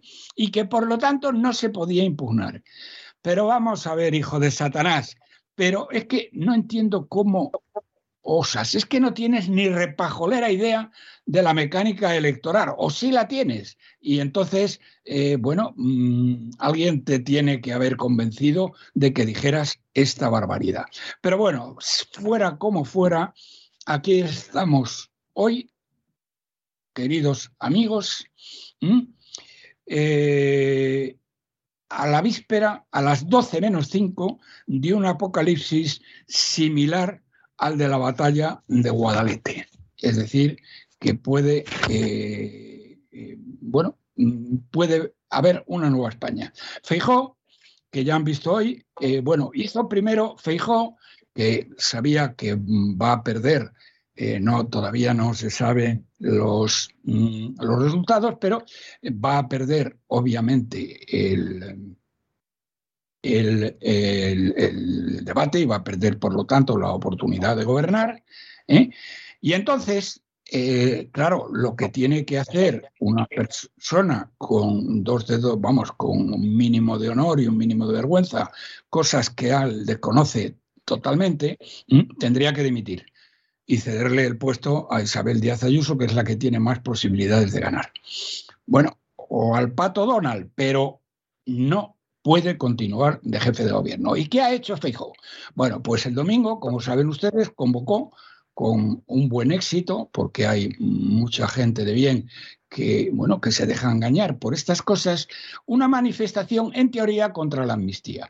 Pero no era contra la amnistía era un acto de adhesión incondicional hacia su persona, donde se prohibió expresamente a los militantes el gritar Ayuso, Ayuso, Ayuso.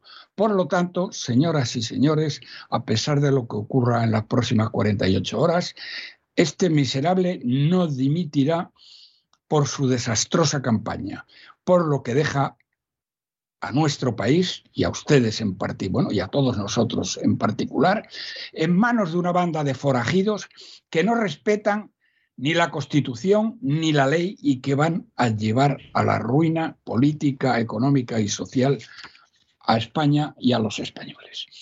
Y aquí, don César. Es evidente, yo creo que era evidente que no iba a dimitir. O sea, lo que yo no creo es que nadie pudiera pensar que él iba a dimitir. No, pero yo no esperaba una vileza, porque no se la puede calificar de otra manera, como convocar un acto de adhesión a su persona en donde se prohíba gritar eh, Ayuso, Ayuso, Ayuso. Yo no creí que llegara hasta ahí. Pero bueno, vamos con la economía si le parece. César. Me parece muy bien. Bueno, eh, para ilustrarlo y que ustedes lo entiendan muy bien, lo entienden muy bien, pero voy a empezar con una anécdota atribuida al padrecito eh, Stalin, que eh, si no nevero es bien trovato. Bueno, de todas maneras, don César con toda seguridad les aclarará si es una anécdota, bueno, si es real o no es real. Pero, como digo, si no nevero es bien trovato, porque explica a la perfección la política económica que van a seguir Sánchez y su banda de forajidos. Y lo que en definitiva les espera a ustedes, a su bienestar, a su familia, a sus hijos y a todos los españoles. Esta, eh, este hecho dice que en un momento determinado, no me acuerdo de qué fecha, eh, el, el padrecito Stalin, delante de su Consejo de Ministros, le quiso explicar cómo debía gobernarse en Rusia y mandó traer una gallina. ¿Le recuerda a usted, don César, el tema de la gallina?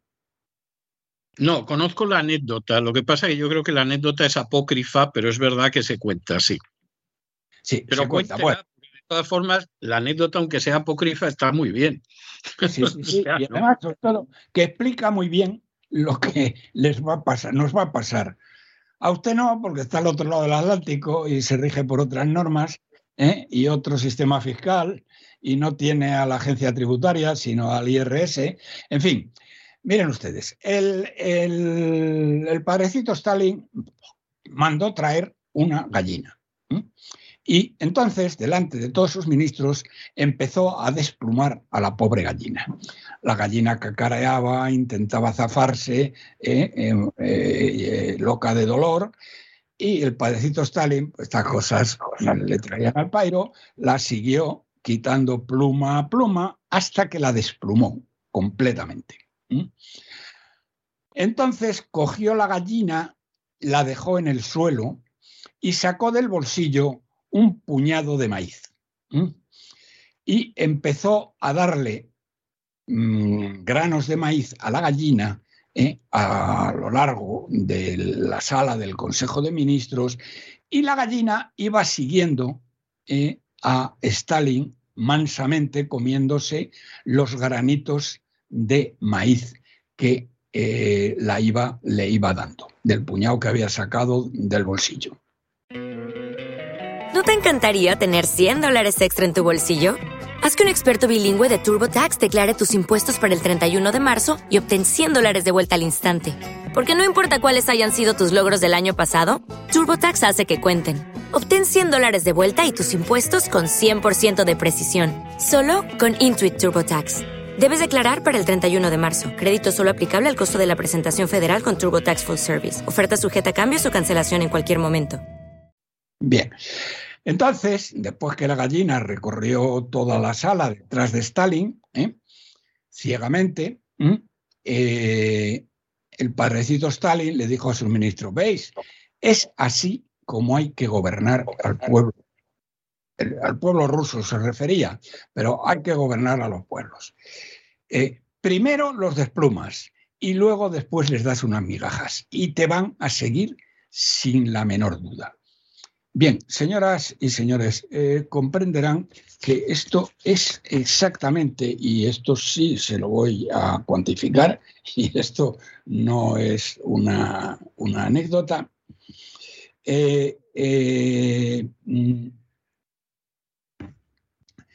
lo que hace, lo que está haciendo, porque ya lo había hecho, esto, mm, esto ya lo había hecho eh, con anterioridad. La cifra que les voy a dar aquí para, para que sepan ustedes lo que está pasando eh, son cifras que ustedes las tienen que conocer en sus bolsillos y que eh, las acaba de publicar el Banco de España, que, mm, que se refieren a el robo fiscal.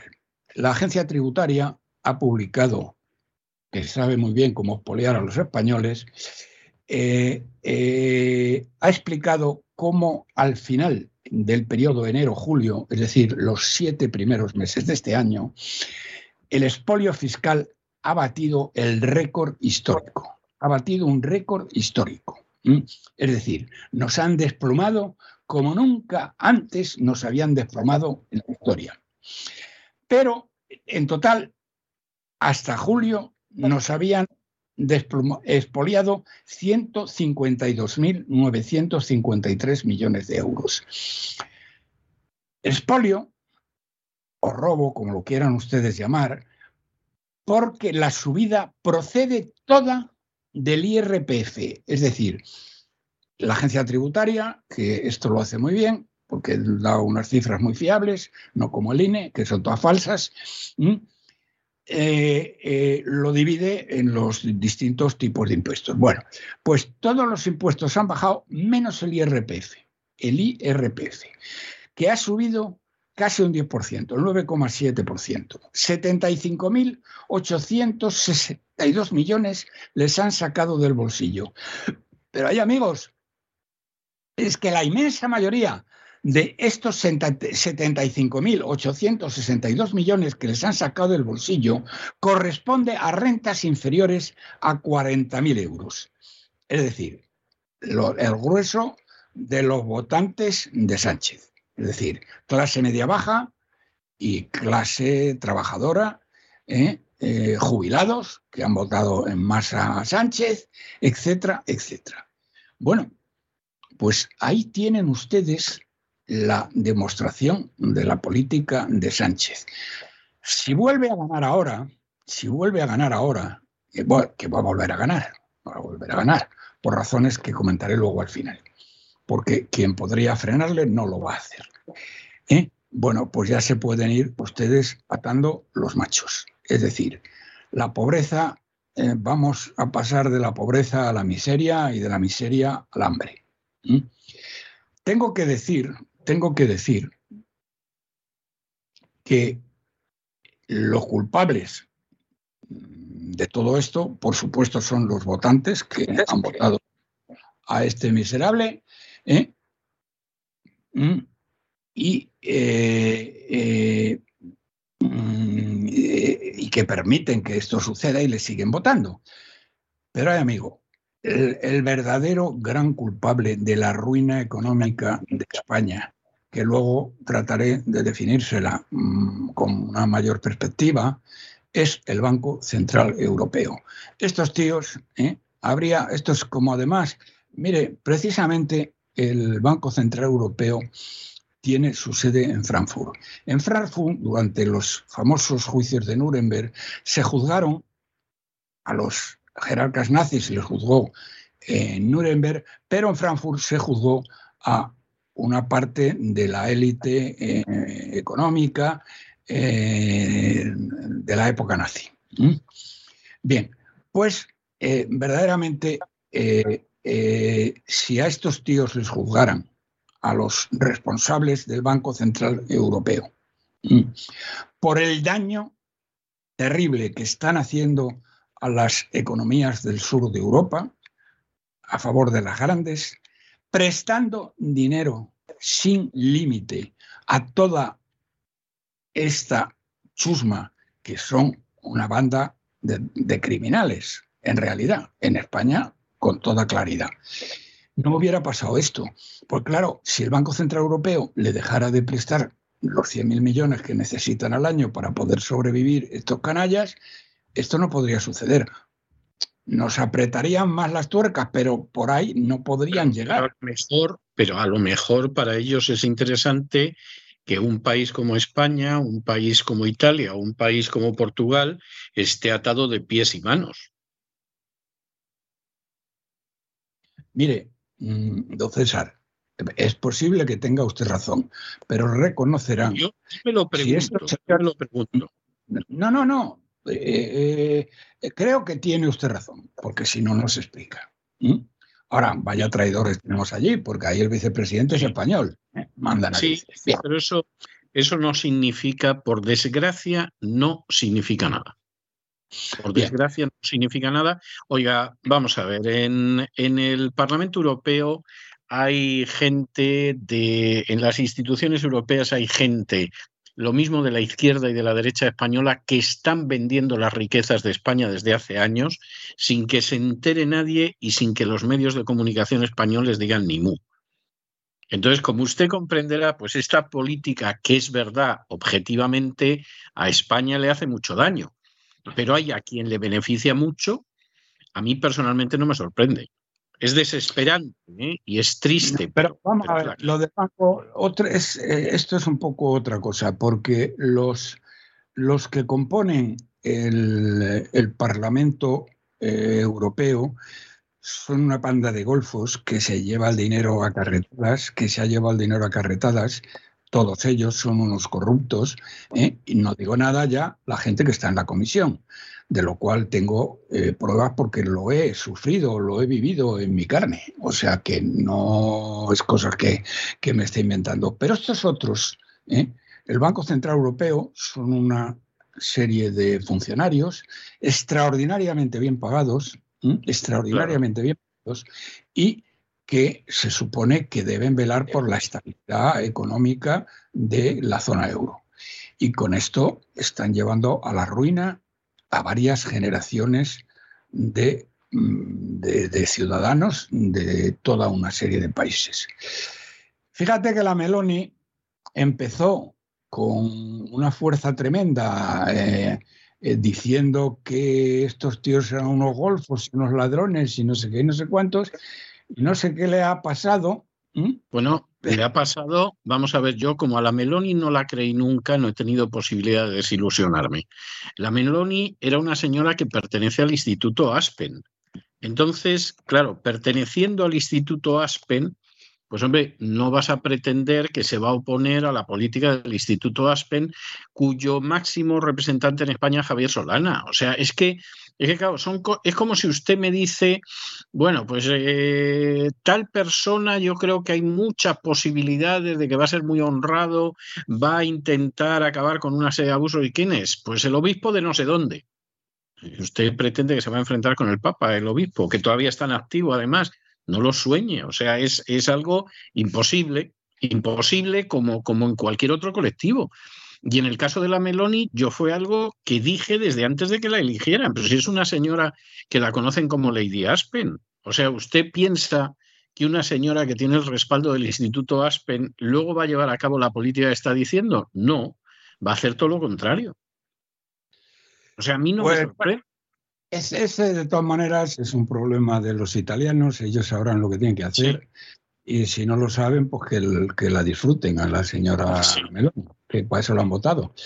Pero eh, eh, el, tema de estos tíos, eh, a lo que yo voy y continúo con otros, con otros temas económicos, lo único que quería decir es que ya que están en Frankfurt, si les aplicaran, estos tíos fueran juzgados con los mismos criterios que se aplicaron en Nuremberg, los colgarían a todos o los tirarían por las ventanas, que sería más barato. ¿Eh? Hay 62 pisos y no cabe mucha duda de cómo quedarían al llegar al suelo, porque son una panda de canallas traidores que están llevando a la miseria y al hambre a decenas de millones de personas nacidos y por nacer. ¿eh? Es lo del Banco Central Europeo, de verdad, es, mm, es, vamos, es, es, auténticamente de horca. Bien, continúo. Eh, primero, ya lo saben ustedes, ¿eh? les va a pasar lo que a la gallina de Stalin. No que les quepa duda de que en cuanto esta banda de forajidos, traidores, eh, terroristas y criminales golpistas tome el poder, es lo que va a ocurrir. Y luego, ¿qué tenemos? Bueno, pues tenemos una economía que se está derrumbando a toda velocidad.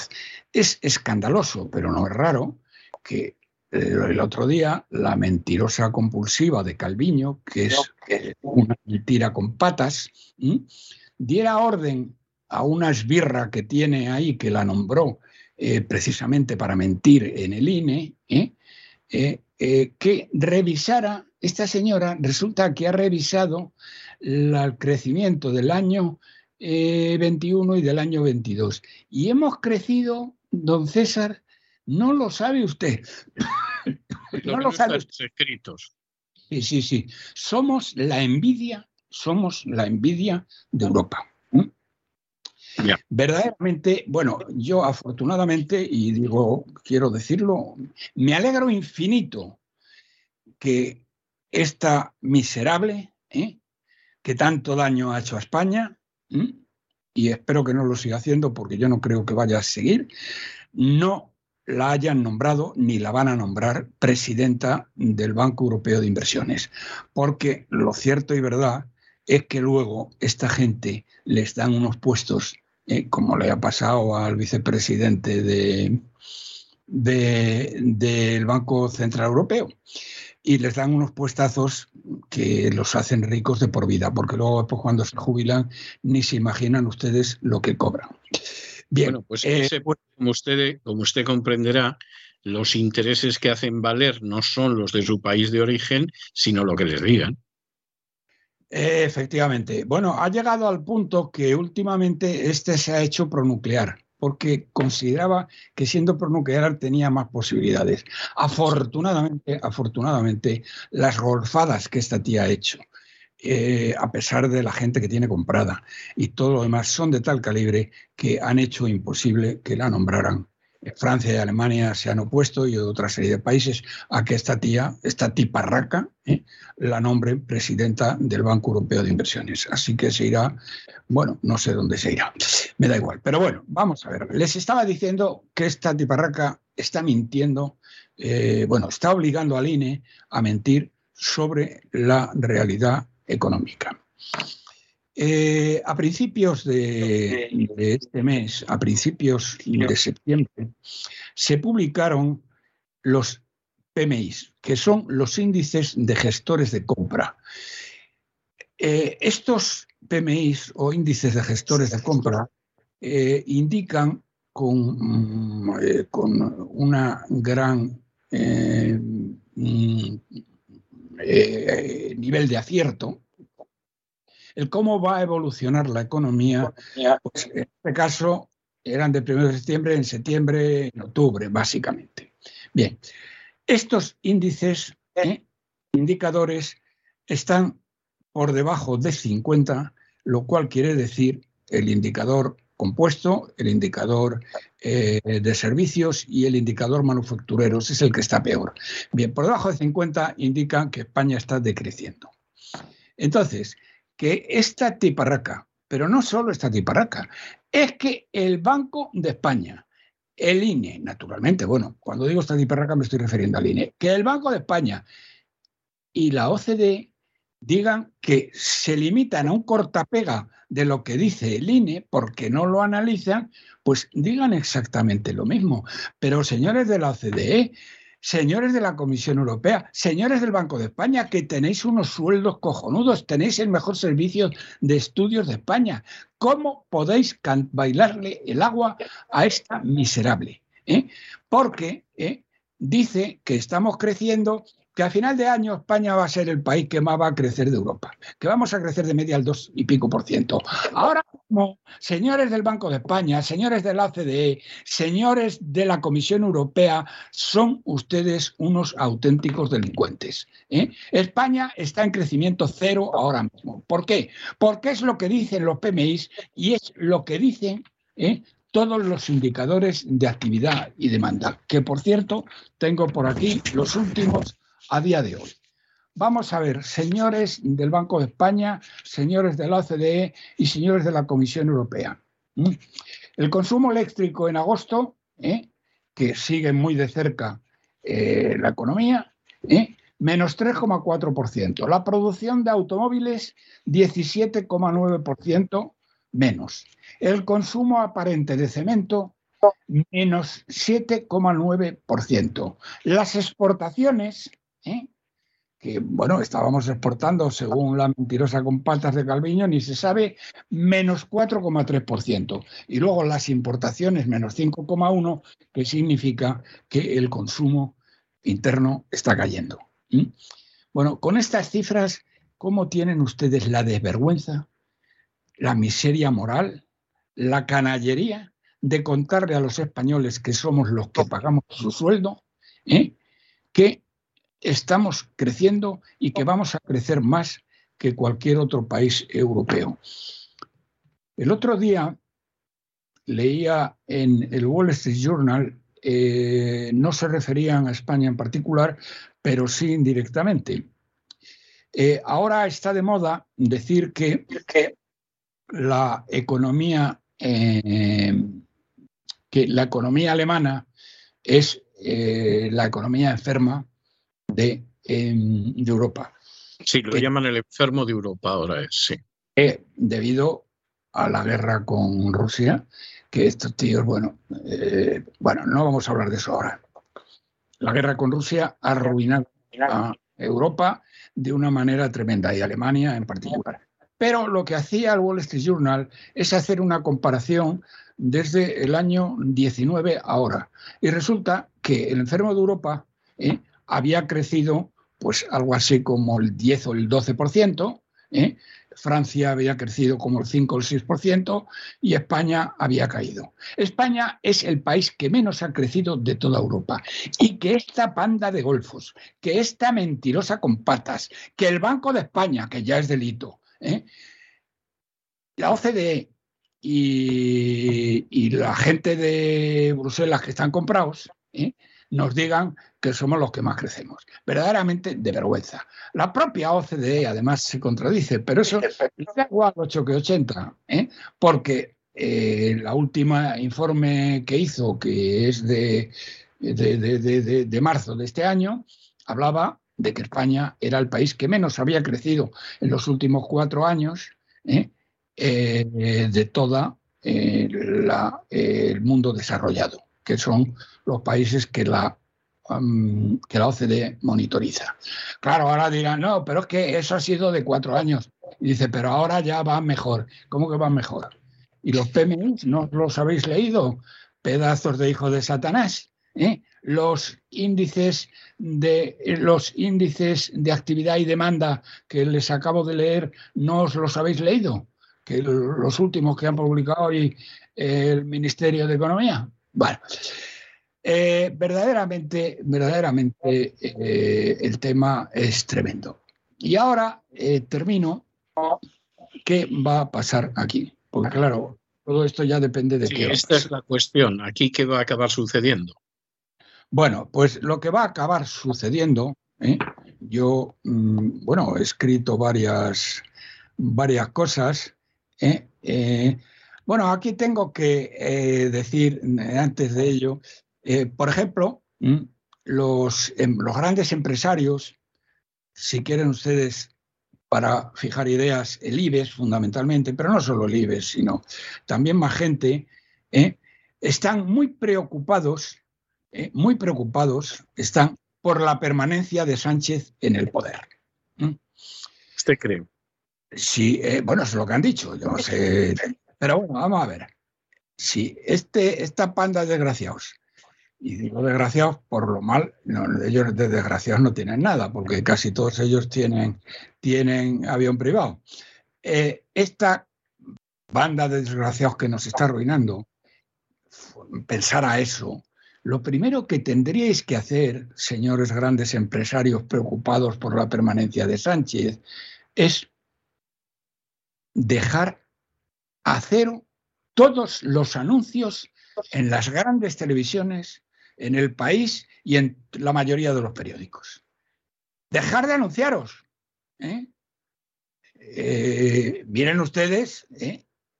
lo que hacen, por ejemplo, Inditex y Mercadona, que ganan más que todos ustedes. Y no se gastan un euro en anuncios. Ahora el corte inglés ya no se lo puede gastar, pero antes se gastaba 3.000 millones, era el que más anunciaba. Bueno, pues si tanto os preocupa dejar de anunciaros en los periódicos que están a favor de la amnistía y de la destrucción de España. ¿Mm? Que ya está bien. Bueno, ¿qué es lo que va a, qué es lo que va a pasar? ¿Qué es lo que va a pasar? Bueno, pues en mi opinión, en mi opinión, Eh, el único, una vez que eh, sea eh, nombrado por una exigua mayoría, pero suficiente, esto porque tiene más del 51% de los votos, no muchos más, pero sí tiene más del 51% de los votos. Este, este traidor líder de la, de la izquierda, de la de la de la izquierda mundial, porque el Partido Socialista Español es la EZ de la EZ de la izquierda mundial. ¿eh? Eh, va a aceptar la amnistía, porque eso está ya dicho y redicho a final de octubre. Eso está, sí. Pues el único que puede pararlo es el rey. El rey puede parar el tema de la amnistía que le van a presentar Sánchez y su banda de criminales y terroristas. Pero para Entonces, porque se niegue a firmar. Claro, que se niega a firmarlo, sí. Ah, no puede hacerlo. Puede hacerlo. No solamente puede, don César, querido. que, seguramente tiene una obligación moral de hacerlo. No, no, no, no, no, Perdón, no estoy hablando de obligaciones morales. ¿eh? Estoy hablando de obligaciones constitucionales. Pero mire, entonces, lo voy a explicar en dos palabras. Se lo voy a explicar en dos palabras. Primero, el rey ya tiene, este rey ya tiene un amplio historial eh, de incumplimientos de su obligación constitucional, de, de, traiciones, llamémosle eh, por soberano a España y a los españoles. La memoria histórica, eso bueno, no estará en la Constitución, pero, pero, pero, pero, ojo, incumplió su obligación constitucional después de la unidad de España, es la siguiente, ¿eh? esto está en la Constitución, don César, de mediar en los conflictos entre instituciones, es decir, él tendría que haber mediado en el conflicto entre el gobierno y la Generalitat. ¿Alguna vez su Majestad llamó al gobierno de España y a la Generalitat para que, para que él mediara y, en y, y, mediar y arbitrar. Esas son las palabras claves que dice la Constitución. Mediar y arbitrar. Bien. ¿Ha arbitrado en algún momento? Bueno, si no lo ¿cómo va a arbitrar? Es decir, eso es un acto de traición a la Constitución. ¿Mm? Ha firmado la ley orgánica que suprime los delitos de sedición y malversación. Ha indultado a varios criminales golpistas. Pero bueno, el rey, el rey, vamos a ver, los indultos los decide el gobierno. Y el rey ha debido de firmar una cantidad, vamos, por lo menos el enterado, porque eso depende del, del gobierno. Vamos a ver, el, gobierno de otros han a la gente más indeseable. No, no sé, no nos compliquemos, no me voy a liar a debatir con usted. No, si yo tampoco lo pretendo, pero yo No, sé pero hasta dónde puede llegar el rey. Cumplido ya, ya ha incumplido su deber constitucional de intermediar y, eh, bueno, y, y- y- y- y dar la solución. Pero continúo. Mire usted, don César, muchas gentes de bien, ¿m? entre ellas usted, sin la menor duda, ¿eh? se preguntan, usted lo afirma, si el rey puede negarse a firmar la amnistía. Y estoy digo, convencido de que no yo, puede. y no digo yo, me lo han dicho abogados constitucionalistas de los mejores. Es una obligación constitucional. Su deber es claro. Lo que tendría que hacer el rey está clarísimo, señoras y señores. Tendría que no firmar y acto seguido dirigirse al pueblo y convocar un referéndum. Bueno, esto, eso no lo van a ver nuestros ojos, ¿eh? No, no le quiero yo desilusionar, pero Perdón, yo no digo que lo vayan a ver nuestros ojos, que en eso coincido con usted. Digo que es su, primero, digo dos cosas. Primero, que es su obligación constitucional. Y dirán mucho, bueno, es que como haga eso, la patada que le da Sánchez lo manda a la Antártida. ¿eh? Bueno, lo que tiene que hacer, ¿eh? y es su obligación, es poner su caso, por llamarlo de alguna manera, ¿eh? en manos del pueblo, es decir, dirigirse al pueblo español, ¿eh? que es su rey. Y convocar un referéndum, que pueden ser dos referéndums, uno sobre la amnistía y otro pero sobre si la es que, pero si es que el rey no tiene autoridad para convocar un referéndum. Mire, don César, el rey podría convocar un referéndum si No, el rey no tiene ninguna autoridad para Sí. convocar referéndum. Que digo que en eso mm, eh, no coincidimos con lo que me dicen mis, lo que me dicen mi- mis abogados constitucionalistas. Y luego, si elige la traición, que es lo que va a elegir, solo las Fuerzas Armadas, artículo 8, pueden y deben salvar a España. Tienen la obligación de garantizar la unidad. ¿Qué pasa si no lo hacen? Y no lo van a hacer. ¿eh? ¿Qué pasa? Artículo 8 de la Constitución. Eso tampoco está en la Constitución, don César. Sí, pero vamos a ver, vamos a ver. Mire, tengo delante la Constitución. Vamos a ver, el referéndum solo puede venir por una propuesta del presidente del Gobierno autorizada previamente por el Congreso de los Diputados. Y sobre esa propuesta le estoy hablando del artículo 92.2 de la Constitución. Lo tengo ahora mismo delante. Entonces, el rey no puede convocar ningún referéndum que no le haya propuesto previamente el presidente del gobierno, que a su vez previamente tiene que ser autorizado por el Congreso de los Diputados. Usted me contará el Congreso de los Diputados y el presidente del gobierno que va a proponer eso al rey. O sea, es que es, algo absolutamente imposible. No, pero vamos a ver. El rey, eh, el rey se niega a firmar. ¿Eh? Que puede negarse. Pero bueno, mire, ya termino con O sea, esto. Ese es el problema. Pero, pero bueno, vamos a ver. O sea, lo último que es a donde usted quiere llegar, que es a las Fuerzas Armadas. Las Fuerzas Armadas no se van a mover. Y además de que no se van a mover, no se van a mover, vamos, yo me quedaría sorprendidísimo.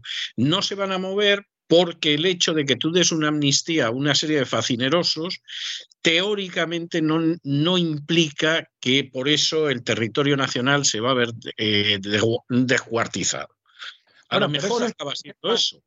No no. Ese es el paso siguiente, porque fíjese que lo que le está pidiendo este criminal fugado de Puigdemont es que autoricen un referéndum. Es decir, que autoricen un referéndum en un territorio que está aterrorizado por una mafia criminal que domina todo, que domina los medios de comunicación, que domina, eh, que amenaza a la gente y ahí se va a convocar un referéndum.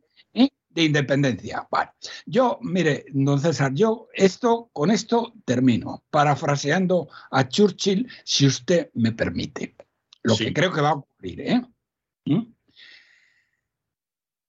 Al rey Sánchez y su banda de terroristas, criminales y traidores le darán a elegir entre la felonía y la corona, elegirá la felonía y perderá la corona. Porque, como decía Platón, el precio de los que los hombres buenos pagan por su indiferencia política es ser gobernados por malvados.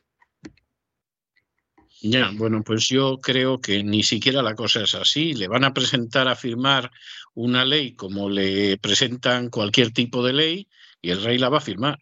Punto final. O sea, y, no se va a complicar más la existencia. O sea, yo no tengo, no tengo ninguna duda al respecto, por una sencilla razón, porque el rey siempre podrá decir que si la ley es inconstitucional, eso ya lo decidirá el Tribunal Constitucional, no es tarea suya. Y la prueba la tiene usted en que ha habido leyes que el rey ha firmado y eran anticonstitucionales y luego finalmente quien ha decidido si eran anticonstitucionales en mayor o menor medida ha sido el Tribunal Constitucional. O sea, no hay más. Yo, la gente, vamos a ver, primero, la gente que está esperando ciertas resoluciones por parte del rey, para mí vive en un mundo utópico, ¿no? Pero es que además la constitución está hecha de tal manera que al rey no le colocan jamás en una situación incómoda. Él se limita a estampar su firma y si luego no vale, pues eso ya lo decidirán en su momento los miembros del Tribunal Constitucional y arreando. Bueno, pues, ya sabe usted lo que tenemos, porque eh, al final del día las premisas son diferentes, pero la conclusión es la misma. ¿eh? Eh, vamos a ver, es que además, además hay cosas, vamos a ver, hay, hay un elemento que yo veo que la gente lo está pasando por alto y que a mí, sin embargo, me parece que es un elemento muy importante y es el hecho de que por lo menos el texto que, se ha filtrado de posible ley de lo que llaman la ley de amnistía, entre otras cosas, incluye los delitos de malversación en general. ¿eh? Entonces, usted no se imagina la cantidad de gente del Partido Socialista, del Partido Popular y de infinidad de historias que, se da la circunstancia de que se van a ver liberados por esa ley. Porque la ley no dice ni catalanes, ni Cataluña, ni cosa por el estilo. La ley establece un tiempo y en ese tiempo los que hayan hecho esas cosas, aunque hayan sido el Logroño, se ven amnistiados. Entonces hay multitud de gente que ahora mismo por malversación de fondos o está siendo investigada o se ha sentado en el banquillo o a lo mejor hasta la han condenado y no ha ingresado en prisión aunque han pasado meses, porque te llama Griñán, que toda esa gente se va a ver libre de polvo y paja. Y esa no es ninguna tontería. Y entonces pretender que en una situación así se va a producir una resistencia, vamos, eh, de los políticos o del rey es no conocer a los políticos y al rey. Ya, el rey tiene un cuñado por ahí que le vendría muy bien también la amnistía. ¿eh? ¿Sí? ¿Quién? No, no por haber dado un golpe en Cataluña. Ah, perdón, perdón, qué pregunta más. No por haber dado un golpe en Cataluña, ¿eh? sino por otro tipo de, de, razones que también cubre la amnistía. Y a mí me llama mucho, mucho, mucho la atención que, se hable tanto de la amnistía, se centre en la cuestión de Cataluña, que es esencial, es esencial y no se puede pasar por alto, pero nadie repara en lo que significa el hecho de que en un momento determinado tú puedes haber incurrido en un delito de malversación de fondos y la amnistía te va a proteger aunque tú estés en Badajoz. Y claro, aquí hay un silencio que a mí me parece sospechoso. A lo mejor es que no se ha dado cuenta nadie, que no se den cuenta los periodistas cuyos conocimientos jurídicos son inexistentes, yo lo puedo hasta cierto punto entender, pero es que nadie se da cuenta. Y fíjense hasta qué punto la cosa es así, que, por ejemplo, una de las exigencias que están presentando ahora mismo los nacionalistas catalanes y que también se están manteniendo en silencio, pero que es importante, es que se amplíe la fecha para que entre también Puyol. Es decir, mm. que esto no quede concentrado en el golpe, que el golpe es importante, pero que aquí queremos más cosas. ¿eh? Y entonces, como queremos más cosas, pues eh, hay que cambiar la fecha, ampliar un poco la fecha, y entonces la amnistía también le va a pillar a Puyol, que no dio ningún golpe, hizo mucho daño. pero no estuvo en un golpe ni cosa parecida. Bueno, pues a mí esto me parece muy significativo. Bueno, vamos a ver, si es que volvemos a lo mismo, el rey le puede hacer un favor con esta ley. No en cuanto a él, ¿eh? pero en cuanto a gente cercana, le pueden hacer un favor impresionante. O sea que a mí personalmente hay cosas que no me, no me sorprenderían. ¿eh? Podemos llegar a ver cosas muy Pues no, interesantes. no, yo lo que estoy de acuerdo es en cuanto a la solución final. Tendremos un gobierno de criminales y de forajidos y bueno, lo primero que van a hacer, no tengan ustedes la menor duda, es lo que he empezado contando de la gallina de Stalin. ¿eh? Van a desplumarnos. Y como luego nos dan una miseria, ¿eh? pues nos van comprando con, con con los granos de maíz, ¿eh? pues seguimos a este miserable. Sí, no, no, yo de eso no tengo ninguna duda. Es más, yo creo que eso viene existiendo desde hace décadas. Lo que pasa es que, claro, es como todo, al principio no te das cuenta. Luego llega un momento en que te pilla cerca y claro, cuando te pilla cerca ya lo ves. Pero evidentemente ese es un proceso que empezó hace décadas, que ha ido a peor, porque esa es la realidad, ha ido a peor y claro, ya ha llegado a una situación que es insoportable. En fin, de eso y de otras cosas nosotros seguiremos hablando durante los meses venideros, porque efectivamente esta va a ser una temporada verdaderamente de, campeonato. O sea, yo al respecto, la verdad es que no, no me engaño ni lo más mínimo. Y muchísimas gracias, don Roberto, porque ha regresado usted y vamos, yo estoy convencido de que la gente está encantadísima de que, de que haya vuelto usted. Fíjese que yo le he preparado hoy para despedirle un tema de los Beatles que, que se titula Get Back que es regresa, vuelve, porque estoy convencido de que es lo que se ha pasado gritando la gente durante todo el verano cada vez que se acordaba de su sección, o sea que no tengo duda alguna. Pues muchísimas gracias por todo, don Roberto, un abrazo muy fuerte y hasta la semana que viene. A usted y a todos nuestros oyentes.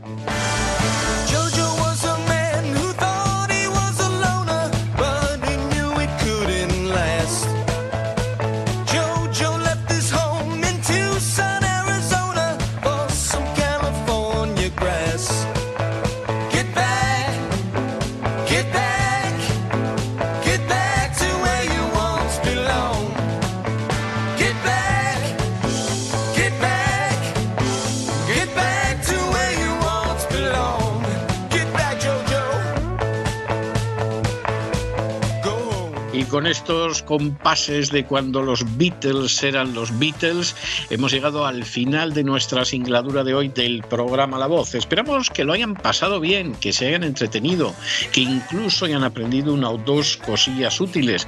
Y por ello los emplazamos para mañana, Dios mediante, en el mismo lugar y a la misma hora. Y como siempre, nos despedimos con una despedida sureña. God bless you. Que Dios los bendiga. Get back, Jojo.